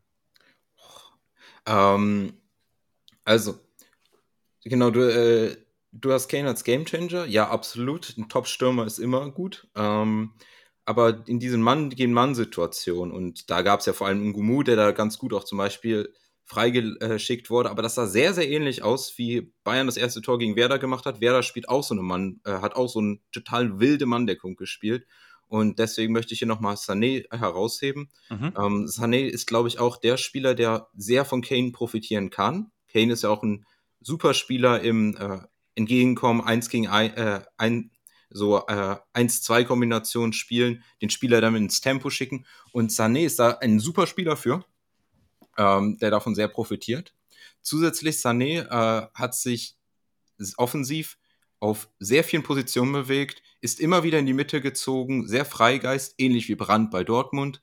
Ähm, hat, es hat nicht alles geklappt bei Sané, aber super viele Aktionen gingen einfach durch ihn, weil er Sachen aufgelöst hat, gute Laufwege gelaufen hat, auch einfach die Werder-Spieler auseinandergezogen. Diese Situation, wo ich meinte eben, dass Werder da einfach äh, mhm. im Nichts stand, das war meistens, weil Sané die weggezogen hat. Diese, genau diese Situation war, als Friedel rausrückt auf Sané, und Kane steht dahinter einfach frei im Raum. Und äh, da zeigt er auch eine, äh, einen hohen Fußball-IQ. Ähm, sehr, sehr spannender Spieler hier gerade bei Bayern. Ähm, du hast eben von Müller auch schon gesprochen. Als er reinkam, absolut. Mal gucken, äh, wie fit er ist, ob er das auch über 60 Minuten oder wenn er von Anfang an reinkommt. Ähm, das, das. Dann bei Augsburg, wir haben auch einige Fragen, warum wir Gummi nicht in der Startelf sehen. Also Engels als Rechtsverteidiger funktioniert schon. Mhm. Ähm, Gummi hat einige Probleme. Äh, der hatte mal eine gute Form in der letzten Saison, aber. Ich würde Gumni nicht stellen. Gumni hat über zwei Jahre, glaube ich, jetzt, die er bei Augsburg ist. We die gute Form ist eher eine Minderheit. Engels äh, kann man da absolut stellen. Ist ja auch mit dieser Anspruch von Augsburg, dass sie auch spielerische Lösungen haben, hat man auch gegen Gladbach gesehen. Da passt Engels rein. Also vielleicht spielen die eine defensivere Version, vielleicht rückt Gummi da rein, aber dann ist das eher eine Option für einzelne Spiele, nicht auf Dauer. Ähm, dann noch absolut, was Augsburg kann, ist Kontern auch. Also die, beziehungsweise die haben diese hohe Qualität in den Stürmern, also hohe Qualität, aber die haben sehr gute Konterstürmer mit Dimirovic Michel, die da äh, herausstechen. Mal gucken, ob die die einsetzen können. Trotzdem aber ja, klar, Richtung Bayern. Jetzt noch eine Frage, weil wir sagen jetzt, Müller rückt rein. Ähm, ich habe eine Antwort für mich, aber äh, glaubst du, dass wenn Musiala wieder fit ist, also wahrscheinlich nach der Länderspielpause, dass Müller dann wieder vor ihm steht und Musiala Nein. von der Bank kommt? Nein, das ist ja albern. Okay, gut. Ja. Müller ist der typische Spieler, der, der hat es gegen Bremen auch gezeigt, der dann von der Bank nochmal etwas Besonderes bewirken kann und dann wird das jetzt langsam abgelöst. Du kannst Musiala jetzt nicht mehr auf die Bank setzen, das geht nicht mehr. Das kann man nicht machen. Okay, gut. Dann eine Sache noch, aber Bayern hat jetzt irgendwie ein Rechtsverteidigerproblem. Wenn Stanisic und Pavard gehen, Mhm. Ist ja nur noch Masraoui da und äh ja, da wird aber jemand kommen, sonst äh, Bayern. Also Bayern hat ja starke Probleme und das liegt da daran, dass die nicht da gut aufgestellt sind, gerade in der Führungsetage da bestimmte Transfers fix zu machen. Aber Pavard, das hat man auf diesem hier, die haben doch wieder dieses typische Wiesenbild gemacht mit dem Bier und äh, Pavard überhaupt keinen Bock auf jedem Bild, der ist so lustlos. Also der muss weg. Das stimmt, das, aber ich bin echt gespannt. Die Teamchemie, der, wenn der keinen Bock hat, dann schickt den einfach irgendwo hin. Aber wenn er Bock hat, war er immer gut. Das darf man auch nicht Klar. vergessen. Also das würde ich halt echt sehen, wie wo die einen äh, Spieler herkriegen, der sowohl äh, Innenverteidiger, rechter Innenverteidiger und Rechtsverteidiger auf dem Niveau von Pavard spielt. Also mir würde auf die Schnelle jetzt niemand einfallen. Ja, Upa Meccano wird wieder eine größere Rolle spielen, hat auch nicht umsonst jetzt gegen äh, Bremen wieder gestartet, aber mal gucken, der muss da nur einen Fehler kommen. Der Licht ist ja rausgeflogen, unter anderem wegen des RB-Spiels im Supercup. Äh, da erwarte ich aber Delicht und Kim. Kim hat mir übrigens noch nicht so gut gefallen. Es gab auch ähm, ich habe den, hab den Text jetzt gerade nicht vorliegen, aber auf jeden Fall mindestens eine kritische Stimme zu Bayern auch gegen Werder. Ähm, ich glaube, Bayern ist aber gegen Augsburg so dominant, dass das jetzt gar nicht so zum Tragen kommt. Deswegen, das werde ich hervorholen, diesen Beitrag, wenn Bayern nochmal einen Top, einen besseren Gegner hat. Und Masraoui ist da hinten halt, und dann haben die innen drei. Und das reicht dann auch erstmal theoretisch, aber vielleicht holen sie auch noch einen. Aber ähm, Pavard so lustlos, dann muss der weg. Das bringt mhm. nichts. Akanji wäre es doch, Susi. Akanji, der kann doch alles. Ja, von City dann holen. Ähm, genau. Aber bei Meunier, wenn du den schon ansprichst, der ist zumindest für dieses Spiel interessant, weil Augsburg ja so ein wildes Pressing spielt. Meunier, Meunier, Meunier, Kim. Ah, Meunier. du sagst immer Meunier, ja, ja, ja. Ähm, der spielt sehr, sehr gute Pässe von hinten raus. Also super Pässe von hinten raus. Das kann auf jeden Fall Mittel sein für dieses Spiel noch. Mal mhm. gucken, mhm. wie sich der da entwickelt, aber eigentlich ist das ein Weltklasse-Innenverteidiger. Genau, der wird kommen. Der hat auch, ich, ich spreche nochmal dieses Spielbild äh, an mit diesem Bier, der der macht einen sehr konzentrierten und fokussierten Eindruck. Der Beim Bier trinken? Bein hinten. Der, guck mal, wie er das Bierglas hält. Also der ist wirklich, der, mit dem macht man keine Faxen. Genau, der alte Kunstkritiker guckt sich das Foto Ja, wirklich. Du kannst daraus lesen, dass er wirklich, der wird Bayern hinten zusammenhalten und der wird der Leader hinten. Da hast du recht. Du kannst direkt bei Bayern in der Führungsetage anfangen. Also entschieden wird, wer spielt beim Bierkrug. Foto. Na gut, ey. Okay. Okay. Ja, ne, passt. ja, nächste Partie. Ich muss mich kurz ein bisschen sammeln. Ich, meine ganze äh, Einleitung wurde auch gerade zerschmettert vom Christian. Der hat nämlich gesagt, dass äh, berichtet worden ist, dass Selke ganz normal trainiert hat und zur Verfügung stellt. Denn meine Frage wäre gewesen, die starken Kölner, die du so in den Himmel gelobt hast, Svenno, mhm. können die auch ohne Selke? Aber jetzt ist die Frage ja total nichtig. Deswegen schlage ich vor, dass du mal anfängst, Susi, mit äh, Köln gegen Wolfsburg. Ähm, also ich möchte einfach was schon mal hier vorwegnehmen, weil wir gleich in der nächsten Partie dazu kommen werden. Für mich hat Köln einfach eine sehr gute Leistung gezeigt am letzten Wochenende, vor allem auch defensiv. Sie haben nur zwei Schüsse aufs eigene Tor zugelassen ähm, und die zwei Schüsse waren auch einmal eine Einzelleistung und einer wird dann irgendwie verlängert. Ähm, und das war dann halt das Gegentor, okay. Aber defensiv haben mir die sehr gut gefallen, haben Dortmund für lange Zeit äh, neutralisiert. Wie schwer das war bei Dortmund, wie gesagt, dazu kommen wir noch. Ähm, vor allem äh, gefiel mir der Martel gut ähm, als defensiver, äh, defen im defensiven Mittelfeld. Ähm, wie sich das jetzt genau weiterentwickelt, Ljubicic hat ja auch eher eine defensivere Rolle auf dem Papier eingenommen, taucht aber oft vorne auf. Ähm, mal gucken, aber zusammen haben die es ja ganz gut geschafft, auch die, äh, das Fehlen von Skiri zu äh, ersetzen. Da hatten wir auch eine Frage zu. Ähm, mhm. Dann Problem natürlich war ein bisschen zu wenig Chancen rausgespielt gegen ein gutes Dortmund. Aber da hat natürlich auch Kobel im Tor. Äh, zum Glück ist Selke jetzt für die wieder fit. Ähm, das wäre natürlich ein absolutes Problem gewesen. Ähm, vor ist allem. So? Ja. Okay. Ähm, weil das ist der Plan A. Wenn der Plan genau. A weil als Adamian reinkam, der hatte auch noch einige gute Abschlüsse, mhm. aber du hast ja erstmal deinen Plan A. Mhm. Interessant ist ja auch bei Wolfsburg, die Defensive ist ja auch relativ frisch und relativ neu. Also Cesinger, äh, Mele sind beide neu äh, Transfers. Lacroix hat letzte Saison nicht so viel gespielt. Also diese ganze, Koordin äh, ganze Gruppe muss sich auch erst finden. Das hat man auch ein paar Mal gesehen. Ja. Äh, bei Wolfsburg. Also da hat Köln absoluten Shot, äh, mhm. da sich äh, durchzuspielen. Auch Heidenheim hat es gut geschafft, sich über die Flügel freizuspielen. Und das kann gegen Köln nicht passieren, weil Köln wird das noch stärker bestrafen, als es Heidenheim getan hat oder nicht getan hat. Ähm, absoluter Shot hier für die auch was zu holen darüber. Ähm, bei Wolfsburg, wer da sehr positiv aufgefallen ist, ist natürlich Swanberg. Mhm. Ähm, gut eingebunden, äh, sehr aktiv auch in diesem rechten Halbraum. Diese Kombination da mit Baku und Czerny gefiel mir sehr gut. Ähm, wenn das so weitergeht, hat Wolfsburg da auch eine starke rechte Seite, ähm, die auch einige Bundesligisten vor Probleme stellen kann. Also viele Positionswechsel, wo sie da hat, die sie da hatten, äh, wo Czerny dann zurückzieht, Baku rennt durch und die gegnerischen Verteidiger wissen nicht so genau, wen sie da decken müssen. Ähm, Gerade Köln ist ja auch ein bisschen riskant aber mit den Außenverteidigern. Also das ist absolut ein Shot für Wolfsburg durchzukommen. Jenny vor allem auch aus diesen tieferen Positionen einige gute Pässe, knapp vier Pässe ins letzte Drittel, auch unter Druck, in schwierige Positionen, der gefiel mir da ganz gut. Wind natürlich abgeschlossen, äh, ganz eiskalt. Äh, sieht erstmal ganz gut aus da bei Wolfsburg vorne.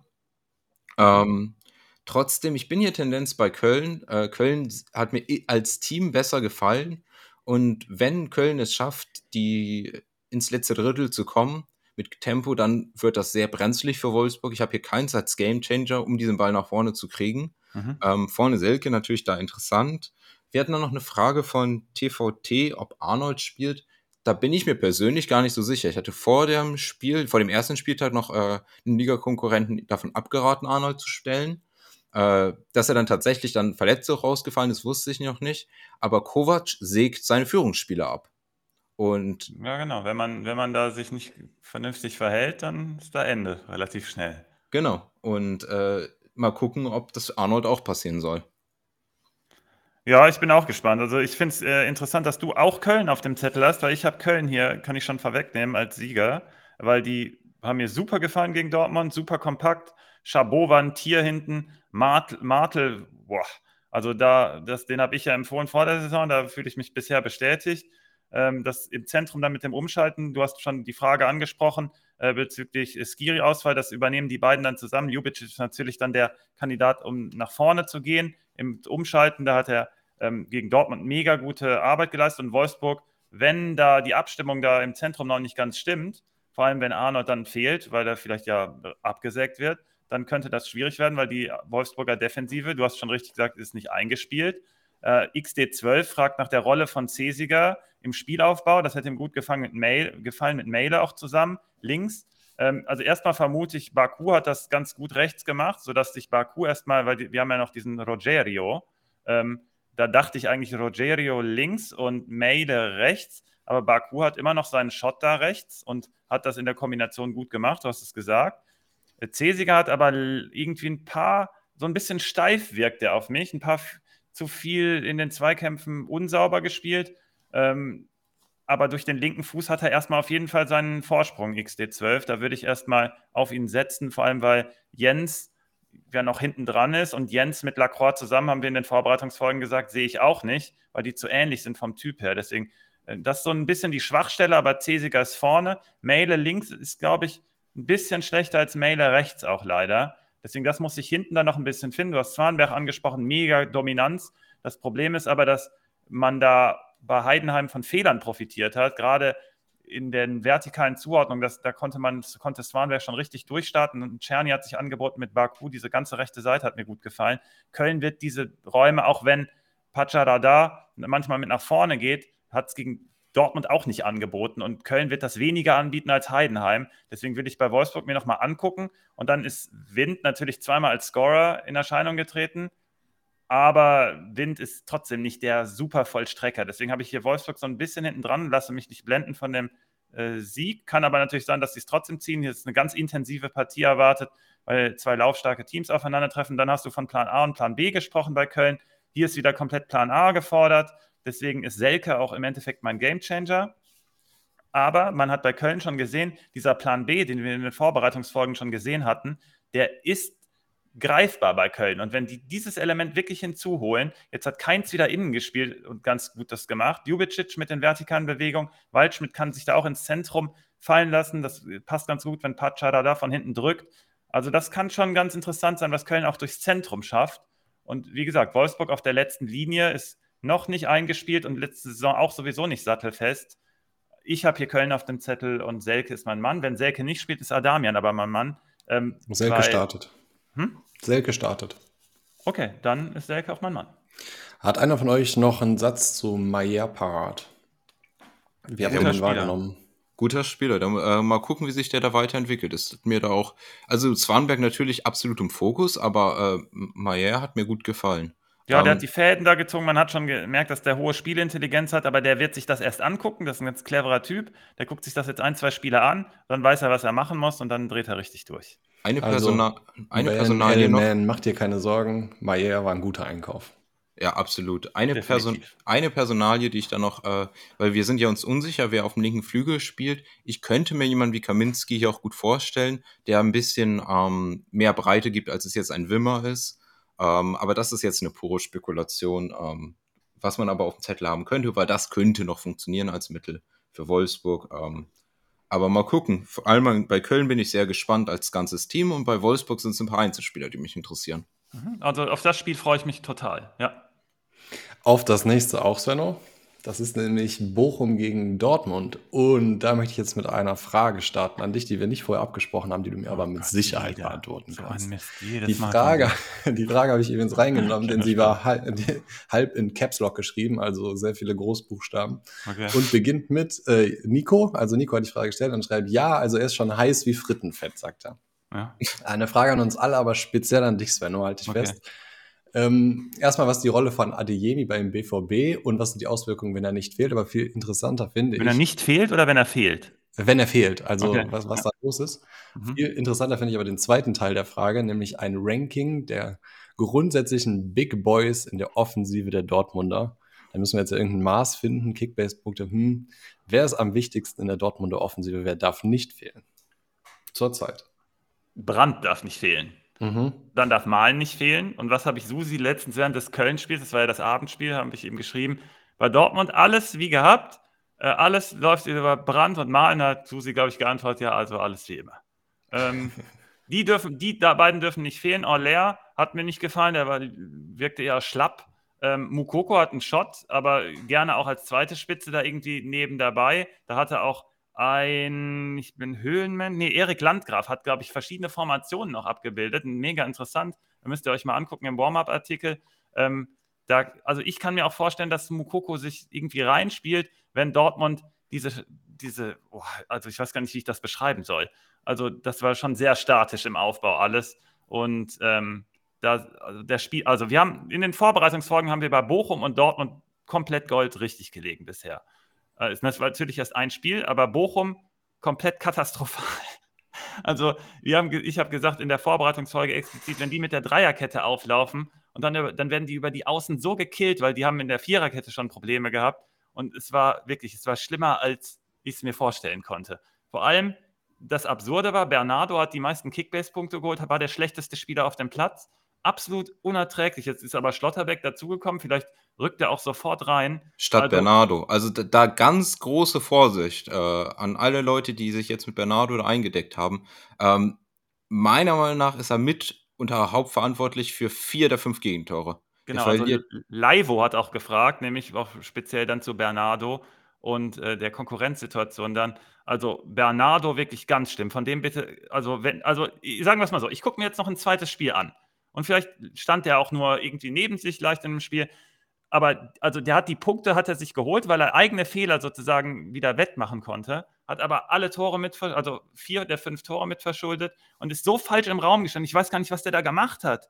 Das war wirklich ganz verrückt. Aber auf jeden Fall hat sich das Ä- bewahrheitet. Vorbereitungsfolge Bochum über die Außen zu knacken. Deswegen super Vorteil für Dortmund natürlich auch mal. Um da auf deine Frage nochmal zurückzukommen, Adeyemi gibt dem Spiel dann vorne da auch Breite.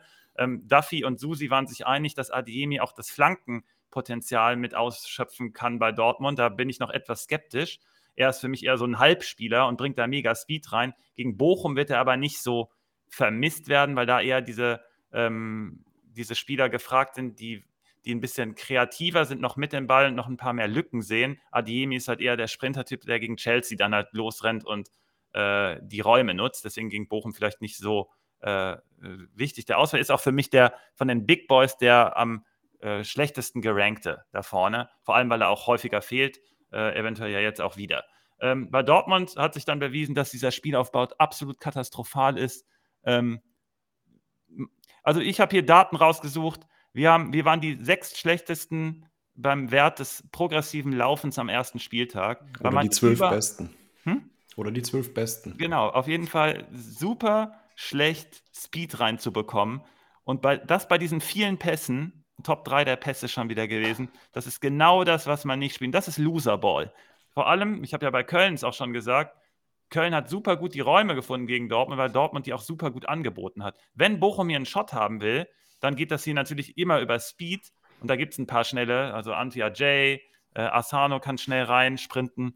Ähm, da könnte sogar was gehen, wobei ich im Endeffekt nicht glaube, weil Bochum dafür viel zu schlecht war am ersten Spieltag und insgesamt in der ganzen Vorbereitung auch nicht überzeugt hat. Trotzdem generell Dortmund, wenn du horizontale Bewegungen nur machst und nicht in die Vertikalität bekommst bei ganz vielen Pässen und dabei aber offen bist, das ist die Definition von Loserball für mich. Ähm, dann, äh, was wollte ich sagen? Bochum ist trotzdem jetzt ein guter Gegner, eben aufgrund der Anlage, da über die Außen zu kommen. Und wenn Malen sich da über die 1 gegen 1 durchsetzen kann oder 1 gegen 0, weil da gar keiner steht, dann ist das zu gefährlich für Bochum. Natürlich spielt das Stadion eine sehr, sehr große Rolle. Ähm, gegen Bochum sah übrigens Stenzel aus wie sie dann. Da müssen wir, müssen wir nochmal Stenzel, den habe ich ja häufig kritisiert aufgrund seines Alters, was er gar nicht hat. Ähm, aber die Räume, die da gefunden worden, wurden, das ist echt krass gewesen. Und wenn Sabitzer diese Räume hat, Matcher diese Räume hat, dann spielen die ja auch sehr, sehr schlaue Pässe und dann wird Bochum da wieder zerlegt. Bochum war insgesamt dann selber mit dem Ball drittletzter bei den progressiven Pässen. Ähm, da kam gegen Stuttgart schon nicht viel. Und was soll dann gegen Dortmund kommen? Äh, wichtige Frage von No Reply, die habe ich auch oben äh, angepinnt. Was ist mit der Rolle von Jan? Jan ist sozusagen der Schlüssel für das Ganze. Höhlenmensch hat das übrigens auch ausgeführt, intensiver. Ähm, Jan macht das Spiel direkt langsam zum Start. Wenn wir da einen anderen Spielaufbau hätten, und ich verweise da nochmal auf die Vorbereitungsfolgen, wir haben, waren uns da alle einig, dass Jan diese Bremse ist und er hat es auch jetzt gezeigt, jetzt gegen Bochum. Das wird halt auch wieder so ein, du musst da Lösungen finden. Und der, der die Lösungen findet, ist Brandt, eine Rolle davor. Vielleicht geht Sabitzer aus der tiefen Position ans Werk. Den Vorteil hätte das, dass äh, ein Matcher dann spielen könnte, aber Jan kann halt auch nicht raus. Da waren wir uns ja auch einig. Ja, Jan darf nicht raus. Super Jan darf nicht raus. Und was sich auch in den Vorbereitungsfolgen gezeigt hat, das will ich jetzt auch nochmal aufgreifen zum Schluss. Dortmund setzt anscheinend alles auf knappe Siege und über Standards zu kommen. Standards, da wurde, das hat Theatrisch, das wusste ich gar nicht, haben darauf wirklich Wert gelegt und wir haben es in den Vorbereitungsfolgen, ohne es zu wissen, herausgearbeitet, dass hier offensichtlich ganz klarer Fokus drauf ist und dass Benze Baini und Matcher ja unter anderem verpflichtet wurden. Dann habe ich in irgendeiner Gruppe habe ich gesagt, Dortmund wird das 1-0 machen über einen Standard, Matcher wird es machen, dann war Matcher aber der Vorlagengeber. Matcher ist so wichtig für diesen Teil, hat mir, äh, sonst hat er keine Bindung zum Spiel gehabt, aber so kurze Warnung mal, Matcher hat mir noch nicht gefallen im Spiel, aber als, als Standardabnehmer super gefährlich und das gegen Bochum hat ja auch die direkt wieder eins gefressen von Sagadou und ähm, ich vermute, dass Dortmund mindestens ein Standardtor macht und dann Benze Baini oder ein Matcher treffen. Insgesamt war es noch eine Frage zu Mats Hummels und Nico Schlotterbeck. Äh, Hummels spielt so lange, bis er nicht mehr gut spielt und dann spielt Schlotterbeck und dann spielt für immer Schlotterbeck. Aber solange Hummels so gut spielt, kann man den nicht rausnehmen. War auf dem Feld der beste Mann gegen Köln. Äh, der insgesamt beste Mann war Kobel. Äh, Wenn es irgendwie brenzlig wird gegen Bochum, wird auch Kobel da sein, ist der beste Keeper der Liga. Deswegen Sieg Dortmund und Gamechanger ist Brand oder Malen, je nachdem, was ihr wollt. Ja, äh, schön beschrieben. Ja, also dieses, in diesem Spielaufbau, da klappt halt einfach bei Dortmund, werden noch viele Entscheidungen einfach falsch getroffen. Also Chan kippt im falschen Moment raus in die Dreierkette und dann ist auf einmal Sabitzer alleine im zentralen Mittelfeld. Also das, dieser Spielaufbau funktioniert nicht so gut. Also das Einzige, was ich bei Dortmund positiv sehe, ist, dass sie teilweise gute Verlagerung oder beziehungsweise gut den Ball auf die Außenspieler bekommen, auch mhm. im vernünftigen Tempo. Ähm, aber dann wird der nächste Pass ist immer eine Rückwärtsbewegung danach, die folgt. Ja, das wollte ich gerade sagen. Ist. Ja, aber selbst, selbst in diesen guten Momenten, ähm, da fehlt irgendwie die, da fehlen die Entscheidungen. Da fehlt, also da wird viel einfach falsch entschieden und sehr viel mit guter äh, fußballischer Qualität aber wieder weggemacht. Ähm, aber ja, Bochum. Bochum aber zu Hause natürlich, Derby. Und bei Bochum muss man auch sagen, und insgesamt, es gab auch ein paar Fragen, so wie die Bochumer gepunktet haben, die haben relativ früh auch zurückgelegen. Da sollte man ein bisschen vorsichtig sein, äh, wie viele Learnings man daraus zieht, weil wenn du dann 2-0 zurückliegst, dann spielst du halt anders, als wenn es noch, äh, wenn, oder als würdest du sogar 1-0 führen, weil die hatten ja eine gute Torchance direkt am Anfang. Ähm, aber Probleme bei Bochum klar ersichtlich, bei Dortmund auch und äh, dann aber Dortmund äh, bessere Spieler, deswegen bin ich auch bei Dortmund. Ähm, Gehe ich mit. Ich wir, haben noch, wir haben noch ganz kurz, wir haben noch was für den Seelenfrieden von Big D Energy getan, weil er auch unter jedem Post anscheinend geschrieben hat zu Dortmund, äh, wie schlimm Bernardo war. Nicht, das geht jetzt nicht gegen Bernardo, das ist bestimmt ein super Typ, aber die Abstimmung hat halt überhaupt nicht gepasst. Und der, auch mit Wittek zusammen. Also das war das genau, Problem genau, auch. Wittek zusammen. Also der kam direkt als nächstes und Stöger hat aber auch keine Hilfe. Wenn du direkt Stöger dann als offensiveren Typen in Anführungszeichen davor hast, das war die Dreier, das war das Bermuda-Dreieck. Das war das Ende. Dazu Über der ganzen Analyse steht ein großes schillerndes erster Spieltag. Das dürfen wir auch nicht vergessen. Natürlich schon viele Insights, die äh, aufschlussreich sind, aber sowas kann sich auch relativ schnell ändern, beziehungsweise am zweiten Spieltag schon anders sein. Und ich stelle mal die These in den Raum, dass das Aufbauspiel bei Dortmund sich auch relativ schnell eingrooven kann und dann gar nicht mehr das, das zentrale Problem der Mannschaft ist. Ich nicht. Ich nicht. Ja, das ist ja klar, aber ja. Ey, du, du, du, musst, du, musst es, du musst es so sehen, äh, Simon. Das Problem ist ja jetzt nicht neu. Das Problem ist äh, geblieben aus der letzten Saison. Und äh, das war ersichtlich. Und die Learnings waren, ja, äh, und es gibt gewisse Learnings. Und wir haben ja, also Chan ist ein super Fußballer, auch auf dem höchsten Niveau, mhm. aber er hat gewisse Problematiken. Und wir haben gesagt, das sind Hauptproblematiken von Dortmund. Und dann, dann ist ein super Spieler gegen Top-Mannschaften, da kann ja. der das super sichern, da alles. Oder wenn, oder wenn du sagst, du spielst Chan, sagen wir mit Matt Chan Sabitzer, ich kann mir Welten vorstellen, wo das als Dreier-Mittelfeld sehr gut funktioniert. Mhm. Aber die Rolle, die ihm da irgendwie zugedacht ist, die passt nicht. Und dann, das war schon letzte Saison so, und dann hatte man jetzt die Möglichkeit, äh, da zu reagieren und zum Beispiel jemanden wie Alvarez zu holen, der viel besser zu dieser äh, Aufgabe passen würde aber hat sich dann entschieden, mit, äh, mit Chan zu gehen. Und das ist ja auch okay. Chan ist wirklich ein Top-Spieler. Top, top, top Bundesligaspieler auch und auch auf hohem Niveau. Aber es scheint so, als gibt es keine Lösung für ein altes Problem und das macht mir Sorge. Ja. Mir macht das nicht so viel Sorgen wie euch. Aber ich, ich sehe das auch optimistischer. Muss ja auch einer hier sein, sonst ist das hier ja der Werder Dortmund Rand Podcast. Ist es aber gar nicht, ist der Gamechanger am Donnerstag. Und der geht jetzt in die vorletzte Partie von diesem Wochenende. Leipzig gegen Stuttgart. Muss man auf meinen schlauen Zettel gucken, wer sich die ausgesucht hat. Ja, ja, Spitzenspiel. Das Spitzenspiel, genau. Äh, Leipzig gegen Leverkusen verloren. Du hast ja Leverkusen als Titelfavoriten dir schon ausgesucht, Susi. Ja. In dem Zweikampf hat es auf jeden Fall funktioniert und die Stuttgarter haben ja auch nicht so schlecht performt. In der Partie wird es aber schwieriger, richtig? Ähm, ja. Äh, ja, was soll man sonst dazu sagen? Also, Bochum haben wir aufgearbeitet. Einige Probleme. Leipzig sah eigentlich gut aus gegen ein Top-Team. Ähm, gar nicht so viel zugelassen. Ähm, trotzdem drei Tore gefressen, okay, aber hohe Qualität mhm. beim Gegner. Kann Stuttgart das auch? Naja, einige dieser Mittel, die Leverkusen gut eingesetzt hat, die hat Stuttgart auch in ihrer Form. Du kannst nämlich, das hat man gesehen, Leipzig auch über die Flügel ganz gut knacken. Und da hat Stuttgart die Möglichkeiten. Gerade dessen, wir hatten ja bei Leipzig so ein 4-4-2-System. Wenn du die Breite im Mittelfeld schon herstellst, oder in der letzten Linie, aber lass mal im Mittelfeld bleiben. Wenn wir die Breite im Mittelfeld stellen, zum Beispiel dadurch, dass unsere äh, Außenverteidiger sehr hoch stehen, wie zum Beispiel äh, Sinedin Stenzel, ähm, dann sehr hoch in die Breite geht, dann ziehst du dieses Vierer-Mittelfeld von Leipzig auseinander und kannst dazwischen dich dann bewegen ähm, vor allem Mio ist hier ein Spieler, der sehr gut in diesen Räumen ist. Und wenn du es dann schaffst, diese Situation, also damit umspielst du schon dieses Druck, dieses Pressing von Leipzig, weil wenn die so breit stehen, dann können die auch nicht pressen. Dann kommst du auch weiter nach vorne und dann hast du auch die Möglichkeit, jemanden wie äh, Silas oder Fürich in Aktion zu bekommen. Und mit solchen Mitteln kann man Leipzig wehtun. Ähm, es, die lassen natürlich viel weniger zu als Bochum. Aber das heißt nicht, dass du nicht doch noch ein, zwei Shots bekommst. Und Stuttgart hat einen Top-Stürmer vorne drin, der dann auch äh, absolut da ein Ding legen kann. Ähm, insgesamt gefiel mir Milio auch gut, auch unter Druck. Ähm, Ito auch ein Spieler, der gut unter Druck spielen kann. Also wenn man diese ersten paar Linien von Leipzig es schafft zu knacken, dann hat Stuttgart hier absoluten Shot, da auch was zu ziehen.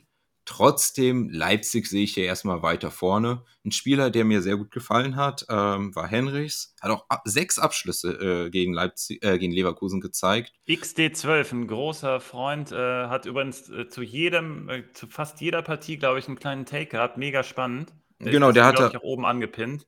Der hat ähm, auch Henrichs äh, da erwähnt. Der, ähm, genau, der möchte sogar eine Wette eingehen und sagen, der macht 200 Punkte in dem Spiel mindestens bei Kickbase. Also gegen würde ich nicht wetten. Also Hendricks hat mir da auch sehr gut gefallen, sehr aktiv, sehr äh, vorne setzt sich gut ein. Aber das ist auch einer der Gründe, warum ich bei Stuttgart eine Chance sehe, nämlich dahinter in diese Räume und die Geschwindigkeit zu kommen. Mhm. Trotzdem, mhm. Hendricks hat mir da gut gefallen. Ähm, mal gucken, wie sich die jetzt auch die Personalsituation entwickelt. Wir hatten ja auch noch eine Frage von Wenk, glaube ich, zu Werner. Ähm, Werner sehe ich halt. Ich auch notiert, ja.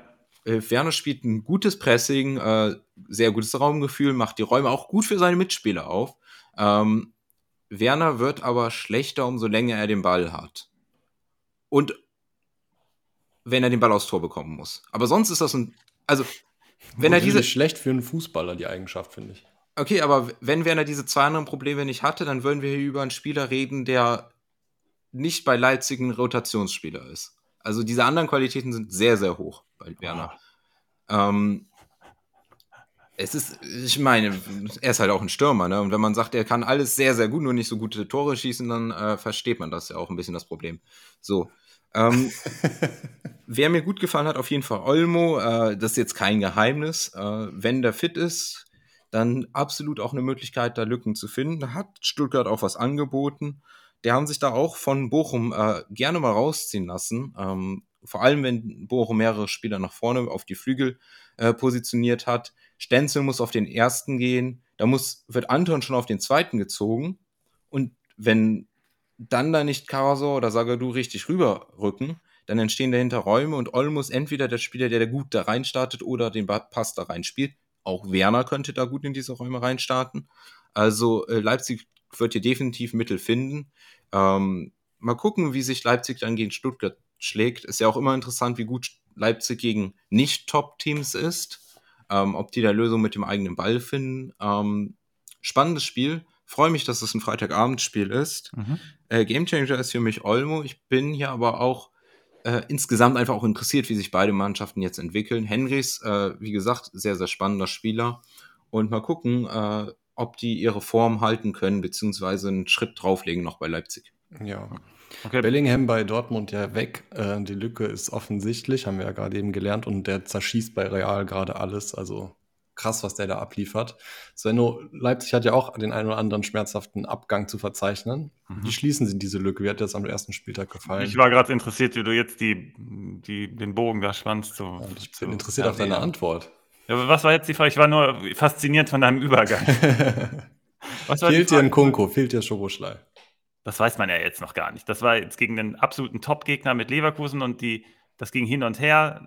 Äh, RB war auch gut mit drin. Ich habe ein paar Probleme erkannt äh, bei Standards hinten. Susi, du wolltest es mir ja noch nicht glauben, aber RB hat schon wieder ein Standardtor gefressen. Das ist einfach diese, dieses fehlende Detail, diese Detailverliebtheit, die offensichtlich nicht da ist. Du musst da wacher sein. Insgesamt hat mir Orban auch nicht so ganz gefallen. Der war nicht ganz auf der Höhe mit Sima Korn daneben und dann Lukeba, der dann kommt.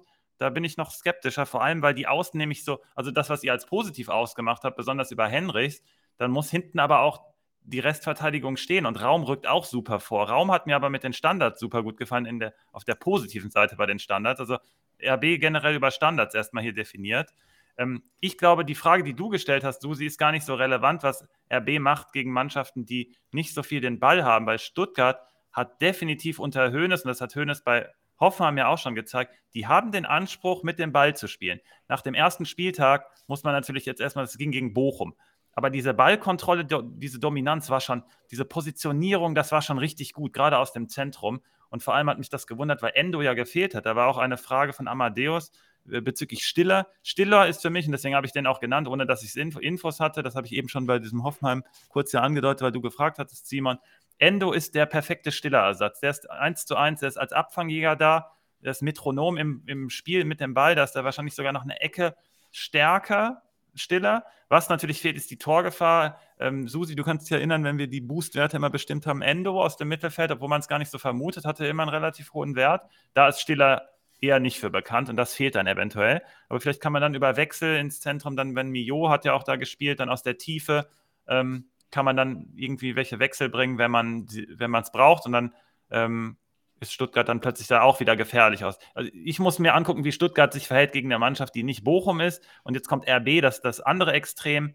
Ähm, ich glaube, für RB ist es ein gutes Matchup, wenn Stuttgart wirklich diese, einen Anspruch hat, was mit dem Ball zu machen und dann dagegen zu pressen.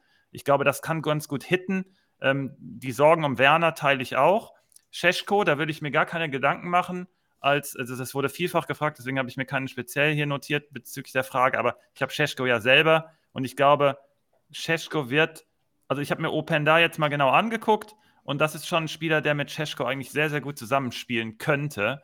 Deswegen bin ich mal gespannt. Jetzt ist Olmo da auf vorderster Linie. Da wird aber viel rotiert werden trotzdem. Scheschko ist trotzdem so ein Breakout-Player. Wenn man den jetzt günstig bekommen kann, würde ich den auf jeden Fall mitnehmen. Da macht man, so viel macht man nicht falsch. Sieger ist für mich hier RB. Auch wenn äh, Sinedin Stenzel auf der anderen Seite spielt. Das ist aber, glaube ich, auch die Schwachstelle potenziell äh, gegen Raum auf der Seite. Äh, wenn da auch dann auch wieder Werner kommt mit dem Speed. Also da kann ich mir schon vorstellen, dass äh, sich das Alter haha, bemerkbar macht. Und ähm, Sieg RB, Gamechanger ist Olmo, weil er der beste Spieler ist auf dem Feld. Girassi hat mir mega gut gefallen. Was ich auch cool fand, ist seine Einstellung. Er hat bei Twitter sich gemeldet, hat geschrieben, ich bin Girassi und ich entscheide wo, selber, wo ich hingehe. Ihr könnt mir gar nichts sagen, weil, glaube ich, Fulham wollte Girassi verpflichten. hat einfach gesagt, zu euch gehe ich auf gar keinen Fall. Vielleicht sieht er was bei Stuttgart im Kommen. Stuttgart hat Mavropanos abgegeben. Äh, vielleicht entwickelt sich da was. Der Trainer ist mega gut und ich glaube ja oft an Trainer. Deswegen hat Stuttgart hier auch in dem Spiel hier einen Shot, weil Rose ist nicht, wie gesagt, ja, manche Details lässt er vermissen. Die Spieler gewinnt, die aber am Ende ist ein Players Game, sagen ja viele. Äh, deswegen Sieg RB. Genau, die Frage war übrigens ähm, jetzt auf Girassi. So nach dem Motto O-Ton, für wen hält er sich? Und dann hat genau. er gesagt, ich bin nur Girassi. Und ich darf das selber entscheiden. Also aber das fand ich den tollsten Punkt daran. Girassi ja. ist nicht nur Girassi. Ich möchte noch eine Sache hier äh, klarstellen, weil wir hatten ja jetzt positiv über Henrys gesprochen. Im mhm. Gegensatz zu Wolfsburg, wo die das mit mehreren Spielern sehr gut geschafft haben und das wirkten wie eingestudierte äh, Abläufe, die sie da rechts hatten, mit Swanberg, mhm. Czerny und Baku, mhm. waren bei Henrys für mich eher Einzelaktionen äh, ja. dann entscheidend. Mhm. Und äh, das ist eine Menge Potenzial, wenn Leipzig das besser schafft, als Komplettteam das auszunutzen. Aber erstmal ist noch die Frage, wie sehr das macht. Und noch eine Sache jetzt bei Stuttgart. Stuttgart verteidigt irgendwie auch halb in der Dreierkette. Muss man sich auch äh, äh, denken. Das führt aber dazu, dass Stuttgart dann sehr weit auf eine Seite teilweise auch verschiebt. Und dann funktionieren Flankenwechsel wiederum sehr gut. Und hier wiederum, deswegen finde ich Henrys halt so interessant, weil er dann als Abnehmer auch fungieren kann. Plus, eine letzte Sache, Openda, da hatte ich Sorge, trifft er nur aus Kontersituationen oder trifft er auch äh, in ungewohnten Situationen und der hat getroffen aus einer ungewohnten Situation, hat zwar ein doof verhauen, aber insgesamt bin ich bei Openda gerade optimistisch, dass der sich äh, auch findet bei Leipzig und dann Top-Kandidat ist. Mhm. Was interessant ist, so eine kleine Schwachstelle, Big D Energy spricht es schon an. Kampel kommt jetzt, weil Seiwald hat auch noch nicht so wirklich überzeugt für mich. Kampel ist, glaube ich, ein guter Shot, ist auch relativ günstig. Äh, kann man schon mal aufstellen, auch gerade gegen Stuttgart. Kampel macht bei einem 7-0 von Leipzig mit einer Torbeteiligung nur 7, äh, 70 Punkte. Weiß ich, aber der kostet ja auch nichts. Letzte Partie dieses Wochenende, vielleicht auch eine der interessantesten Partien, mit deinem Meisterschaftskandidaten, Susi, äh, Leverkusen, nämlich in äh, Gladbach gegen Leverkusen. Und Leverkusen, was haben die denn da gegen Leipzig abgerissen? Das ist ja krass. Boniface mega eingebunden ins Spiel, fand ich, fand ich richtig krass, hätte ich nicht so erwartet. Übrigens, seinen Namen auszusprechen, es gibt irgendwie acht Varianten und das ist die, die mir als letztes eingefallen ist. Boniface ja. ist richtig, das sagt er auch selbst. Boniface ist richtig, ja, ja, genau. Irgendwie wusste ich es nicht so genau. Äh, das ist kein Problem. Es gibt viele Leute, die es nicht wissen und dann sehr aggressiv sind. Da hatte Buschmann noch drüber gesprochen, dass äh, er da sehr viele äh, böse Kommentare bekommen hat, weil er Boniface gesagt hat. Aber wenn Boniface sagt, er heißt Boniface. Heißt dann, halt so, kann er nicht ändern. ist auch gut. Ja.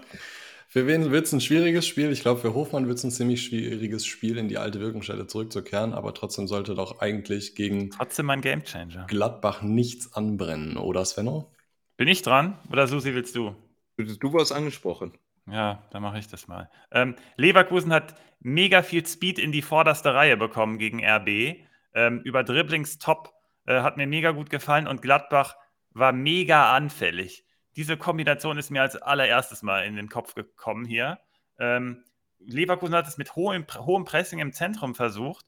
Ähm, das war für mich das beste Team am ersten Spieltag, gerade mit Chaka und Palacios im Zentrum. Das hat mir mega gut gefallen. Und ähm, auf der anderen Seite wiederum, Gladbach frisst vier Tore gegen Augsburg. Ähm, also ich habe hier ganz dick äh, Leverkusen auf dem Zettel. Netz hat mir da nicht gut gefallen. Äh, Doppelpfosten fragt, ob äh, Netz noch eine Chance bekommt. Und ja, der hat noch Puffer. Da gehe ich relativ stark von aus. Der hat so eine, also Borges Sanchez, glaube ich, der ist so ein ganz offensiver Kandidat. Oder du kannst da mit Skelly dann auf der Seite kommen, ähm, wenn du es so ein bisschen verschiebst und dann Friedrich und Skelly bringen kannst. Äh, oder dann beziehungsweise Honorar und äh, Skelly auf der Schiene. Gladbach plant mit Netz, sonst hätten die dann einen anderen, Eben. sonst hätten die noch einen anderen Spieler. Genau, und der wird da jetzt rein, das ist halt so. Ob, der, ob das ein Elfmeter war oder nicht, also Ricardo und ich morgen im Extra-Podcast für die Dauerkarte, äh, wir gucken uns so ein bisschen Schiris an, äh, so ein bisschen das Schiri-Thema und da äh, gab es ja auch einen Elfmeter gegen Netz und dann ist es fragwürdig, ob man den geben muss oder nicht, aber das gucken wir uns morgen nochmal an. Ähm, für mich war das nach vorne bei Gladbach viel zu wenig, trotz vier Toren.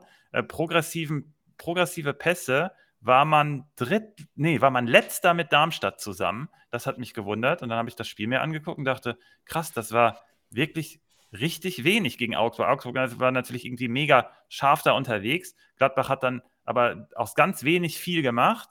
Ähm, das geht gegen Leverkusen so nicht. Leverkusen hat bewiesen, dass es ein Top-Team ist, weil es ein Top-Team geschlagen hat.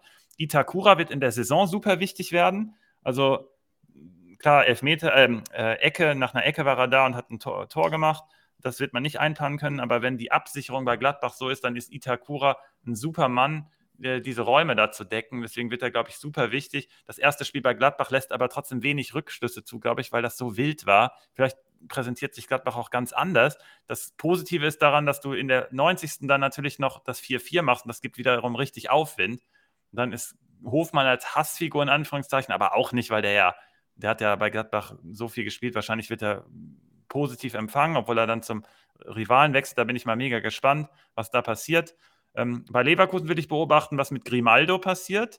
Da war ich noch vom ersten, im ersten Spiel gegen RB, der war ganz wenig nur eingebunden, hat mir, hat, defensiv hat er keinen Zugriff bekommen, äh, ist aber eigentlich vom Talent her ein mega Spieler. Da bin ich echt gespannt, was jetzt gegen Leverkusen passiert, gegen Gladbach passiert, äh, wenn Honorar auf der Seite kommt, über den sehr viel geht. Ähm, mein Gamechanger ist Hofmann, äh, steht im Zentrum des ganzen Spiels äh, auf verschiedenen Ebenen, ist aber von der Qualität her so gut, dass er die Schwächen, die Gladbach da aufweist, gerade bei Netz im Rücken, da ähm, ausnutzen kann. Wie gesagt, der Speed, den Leverkusen auf die Platte gebracht hat, war der beste der Liga. Und wenn Alonso diese Stabilität hinten bekommt und nach vorne diesen Speed, allein wie Wirtz und Hofmann in Kombination äh, spielen und dann, egal wer da vorne ist, ob Boniface spielt oder irgendeine andere Art, Lee kann ja noch eine Rolle spielen, wenn Wirtz so ein bisschen einrückt. Aber noch nicht in diesem Spieltag. Der ist noch nee, genau, spät. das weiß ich. Das, genau, aber ich meine generell. Also, das wird also Leverkusen richtig auf dem Zettel haben und Gladbach erstmal mit Vorsicht zu genießen und dann der, die lange Wurst fragt, was soll er, wer ist besser, Schwanschara oder äh, Wehorst? Und er sagt, ähm, Kessem hätte doch Wehorst und mein Mann sei doch Schwanschara und den habe ich auch teuer gekauft. Ich sage folgendes: Nach dem ersten Spiel, also way too early Reaction, was man niemals machen sollte. Ich glaube, wenn du jetzt Sell High Schwanchara machst, dann bist du da nicht falsch. Wenn du dem jetzt, also nach den zwei Toren, einfach irgendjemanden andrehen, ich glaube, wenn Gladbach so spielt, wie sie im ersten Spiel gespielt haben, wird, wird man an dem nicht so viel Freude haben, leider, auch wenn er zwei Tore gemacht hat. Deswegen jetzt ganz teuer an jemanden verkaufen, wäre, glaube ich, mein Move. Ähm, meine Jungs in meiner Liga, die hören ja auch den Podcast und sind eh zu clever, das schaffe ich da nicht. Ich habe den schon angeboten, den will aber keiner. Ich habe ihn auch äh, viel zu teuer gekauft. Ich komme, ich, meine Saison ist sowieso schon komplett den Bach runter, glaube ich. Ähm, habe trotzdem 1200 Punkte gemacht, mein Duell aber verloren, weil ich gegen einen mit 1300 gespielt habe. Völlig hohl. Äh, ich schweife ab. Sieg Leverkusen, Gamechanger Hofmann. Susi, du darfst. Also, guck mal. Ähm, und das ist jetzt eine, das ist jetzt eine Sache. Hat Leverkusen einfach Augsburg machen lassen? Äh, hat Gladbach einfach Augsburg machen lassen und dann sich auf die Konter fokussiert, weil genau das ist, also das wirkt wie ein Ceoane-Plan. Das ist das, was funktioniert hat. Ähm, weil eigentlich ist Augsburg gar nicht so gefährlich. Ähm, mhm. Sagen wir mal, weil Gladbach hat defensiv klare Probleme gezeigt. Du hast jetzt Netz angesprochen, aber insgesamt sah Gladbach nicht so super sattelfest aus. Ähm, aber eigentlich ist es ein guter Plan gegen Augsburg, weil so haben die sehr, sehr gefährliche Angriffe produziert. Also wenn das jetzt, ähm, mal gucken, wie sich Gladbach entwickelt, wenn Gladbach jetzt einige gute Performances zeigt, dann würde ich sagen, klar, das war Matchplan und die äh, Verteidigung hat noch nicht gestimmt. Plus, dass Rex Bitschei zum Beispiel so ein Ding einfach reinschweißt. Ne? Ähm, macht er nie. Macht er nie, äh, aber jetzt hat er es gemacht. Also bei Chivanchara ich glaube, das ist ein starker Stürmer. Der macht die Dinger, wenn er sie bekommt. Die haben nicht viel bekommen und dann macht er die und ganz eiskalt. Das hat er also soll ich an den glauben? Ja, also glaub an den. Machst äh, du Wehorst oder Schwanschara? Wen nimmst du? Schwanschara. Okay, ich gehe auf Wehorst. Ich Nein. gehe ins Team Kessem, gehe ich über. Nein, 100 Prozent. Ich bin da Okay, 100 Prozent. Ich bin auch, äh, mir kann Gladbach auch immer noch viel zeigen. Ähm, Okay. Ja, ich Ja. habe ja gesagt, das ist auch die Reaktion nach einem Spiel, das ist ja albern. Overreaction. Genau. Ähm, trotzdem hab's Leverkusen als Titelfavorit hier auch Favorit äh, auf den Sieg. Ähm, wir haben hier noch fraglich, ob Frimpong spielt. Wäre natürlich ein Killer-Match, Hofmann plus Frimpong Mhm. gegen eine äh, schwächendere linke Seite bei Gladbach. Äh, ich glaube, ein Teil dessen auch, warum Grimaldo äh, so wenig eingebunden ist, ist, dass äh, wenn du schon über rechts ein Tor schießt, musst du den Ball danach nicht nochmal über links spielen. Äh, mal gucken, wie sich der entwickelt, aber du hast einen leichten Rechtsfokus da im Spiel. Ähm, Palacios, aber eigentlich der Spieler, der äh, die Bälle verteilt, der in der Zentrale agiert bei Leverkusen. Wirklich starke Performance. Ähm, mal gucken, ob die dieses Niveau halten. Eine Sache noch zu Boniface. Boniface gefiel mir wirklich gut als mitspielender Stürmer. Ähm, viele gute Aktionen da. Mhm. Äh, Abschluss hat halt noch nicht ganz so gut gepasst, aber wer erwartet denn schon, dass ein Stürmer einen Abschluss macht? Also, naja, ähm, aber nee, ich bin hier bei Leverkusen. Ich bin, wie gesagt, auch die ganze Saison hier bei Leverkusen. Grimaldo muss sich noch entwickeln, hat ja trotzdem ein paar gute Szenen. Ähm, aber ich bin hier bei Leverkusen. Ich würde aber Gladbach auf keinen Fall abschreiben. Ähm, mal gucken, wie die sich zeigen. Sioane, Top-Trainer. Das kommt natürlich noch dazu. Sioane hier gegen seinen Ex-Trainer, äh, gegen seinen Ex-Club. Mal gucken, ob der da was aus dem Hut zaubert. Ähm, ich glaube aber nicht, dass es hier nur bei einem Tor bleibt. Also hier kann man was aus der Offensive auf jeden Fall aufstellen. Und äh, ich freue mich auch, dass es eine Einzelpartie ist, weil ich glaube, die ist spannend zu gucken.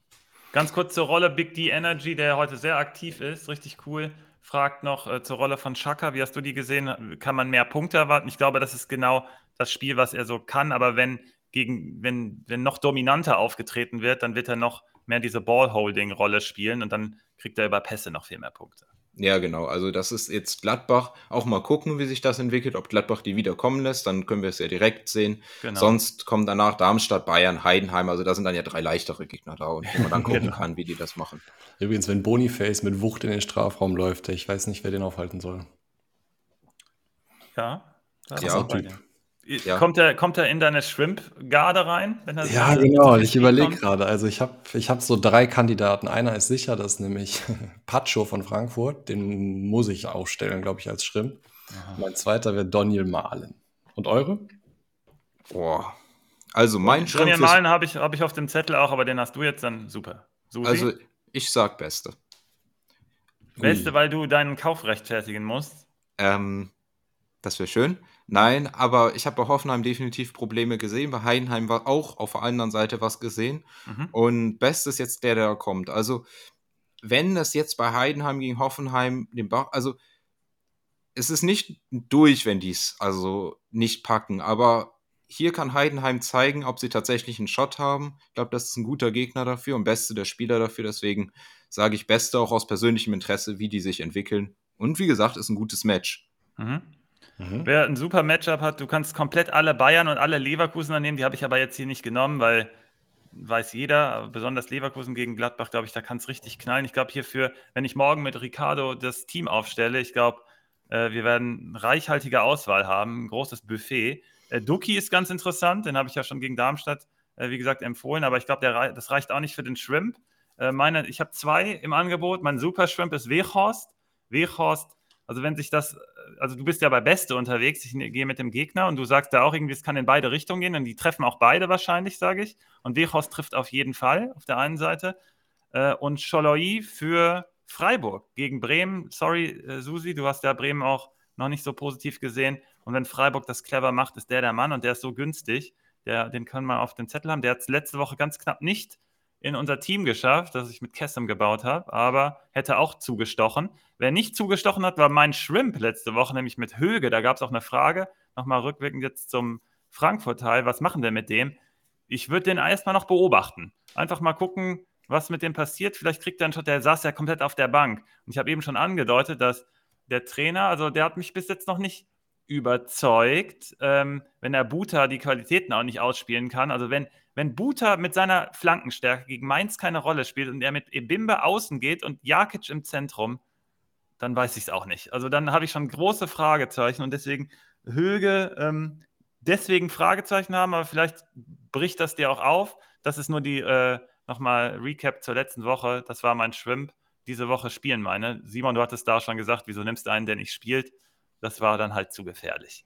Ähm, generell, die Dauerkarte, Susi, äh, äh Susi und Simon, ihr könnt das bestätigen, es war ja richtig aktiv, mega geil. Auch die ganzen Fragen. Also erstmal heute Morgen Verspätung in den Podcast gekommen, weil ihr so viele geile Fragen hattet und wir hoffen, dass wir einiges mit abgedeckt haben. Ähm, Lena, äh, Susi, du hast gesagt, ähm, weil wir bei Three Day High und bei No Reply unter anderem gesehen haben, wie, äh, wie heiß die sind, auch mit Daten zu arbeiten. Susi, wenn wir in der Saison, vor, also in der äh, Startphase der Liga, wenn wir da alles abgeschlossen haben, dann nimmst du die, die mal in die Hand ne, und machst so ein kleines Python.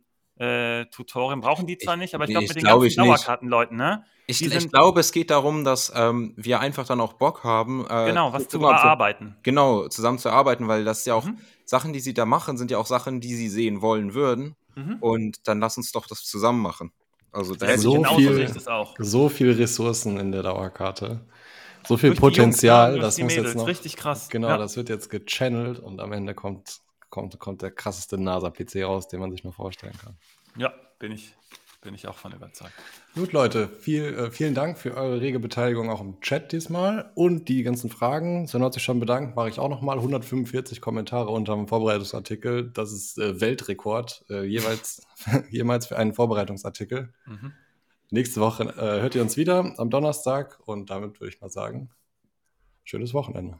Schönes Wochenende. Guten Spieltag. Ciao. Ciao.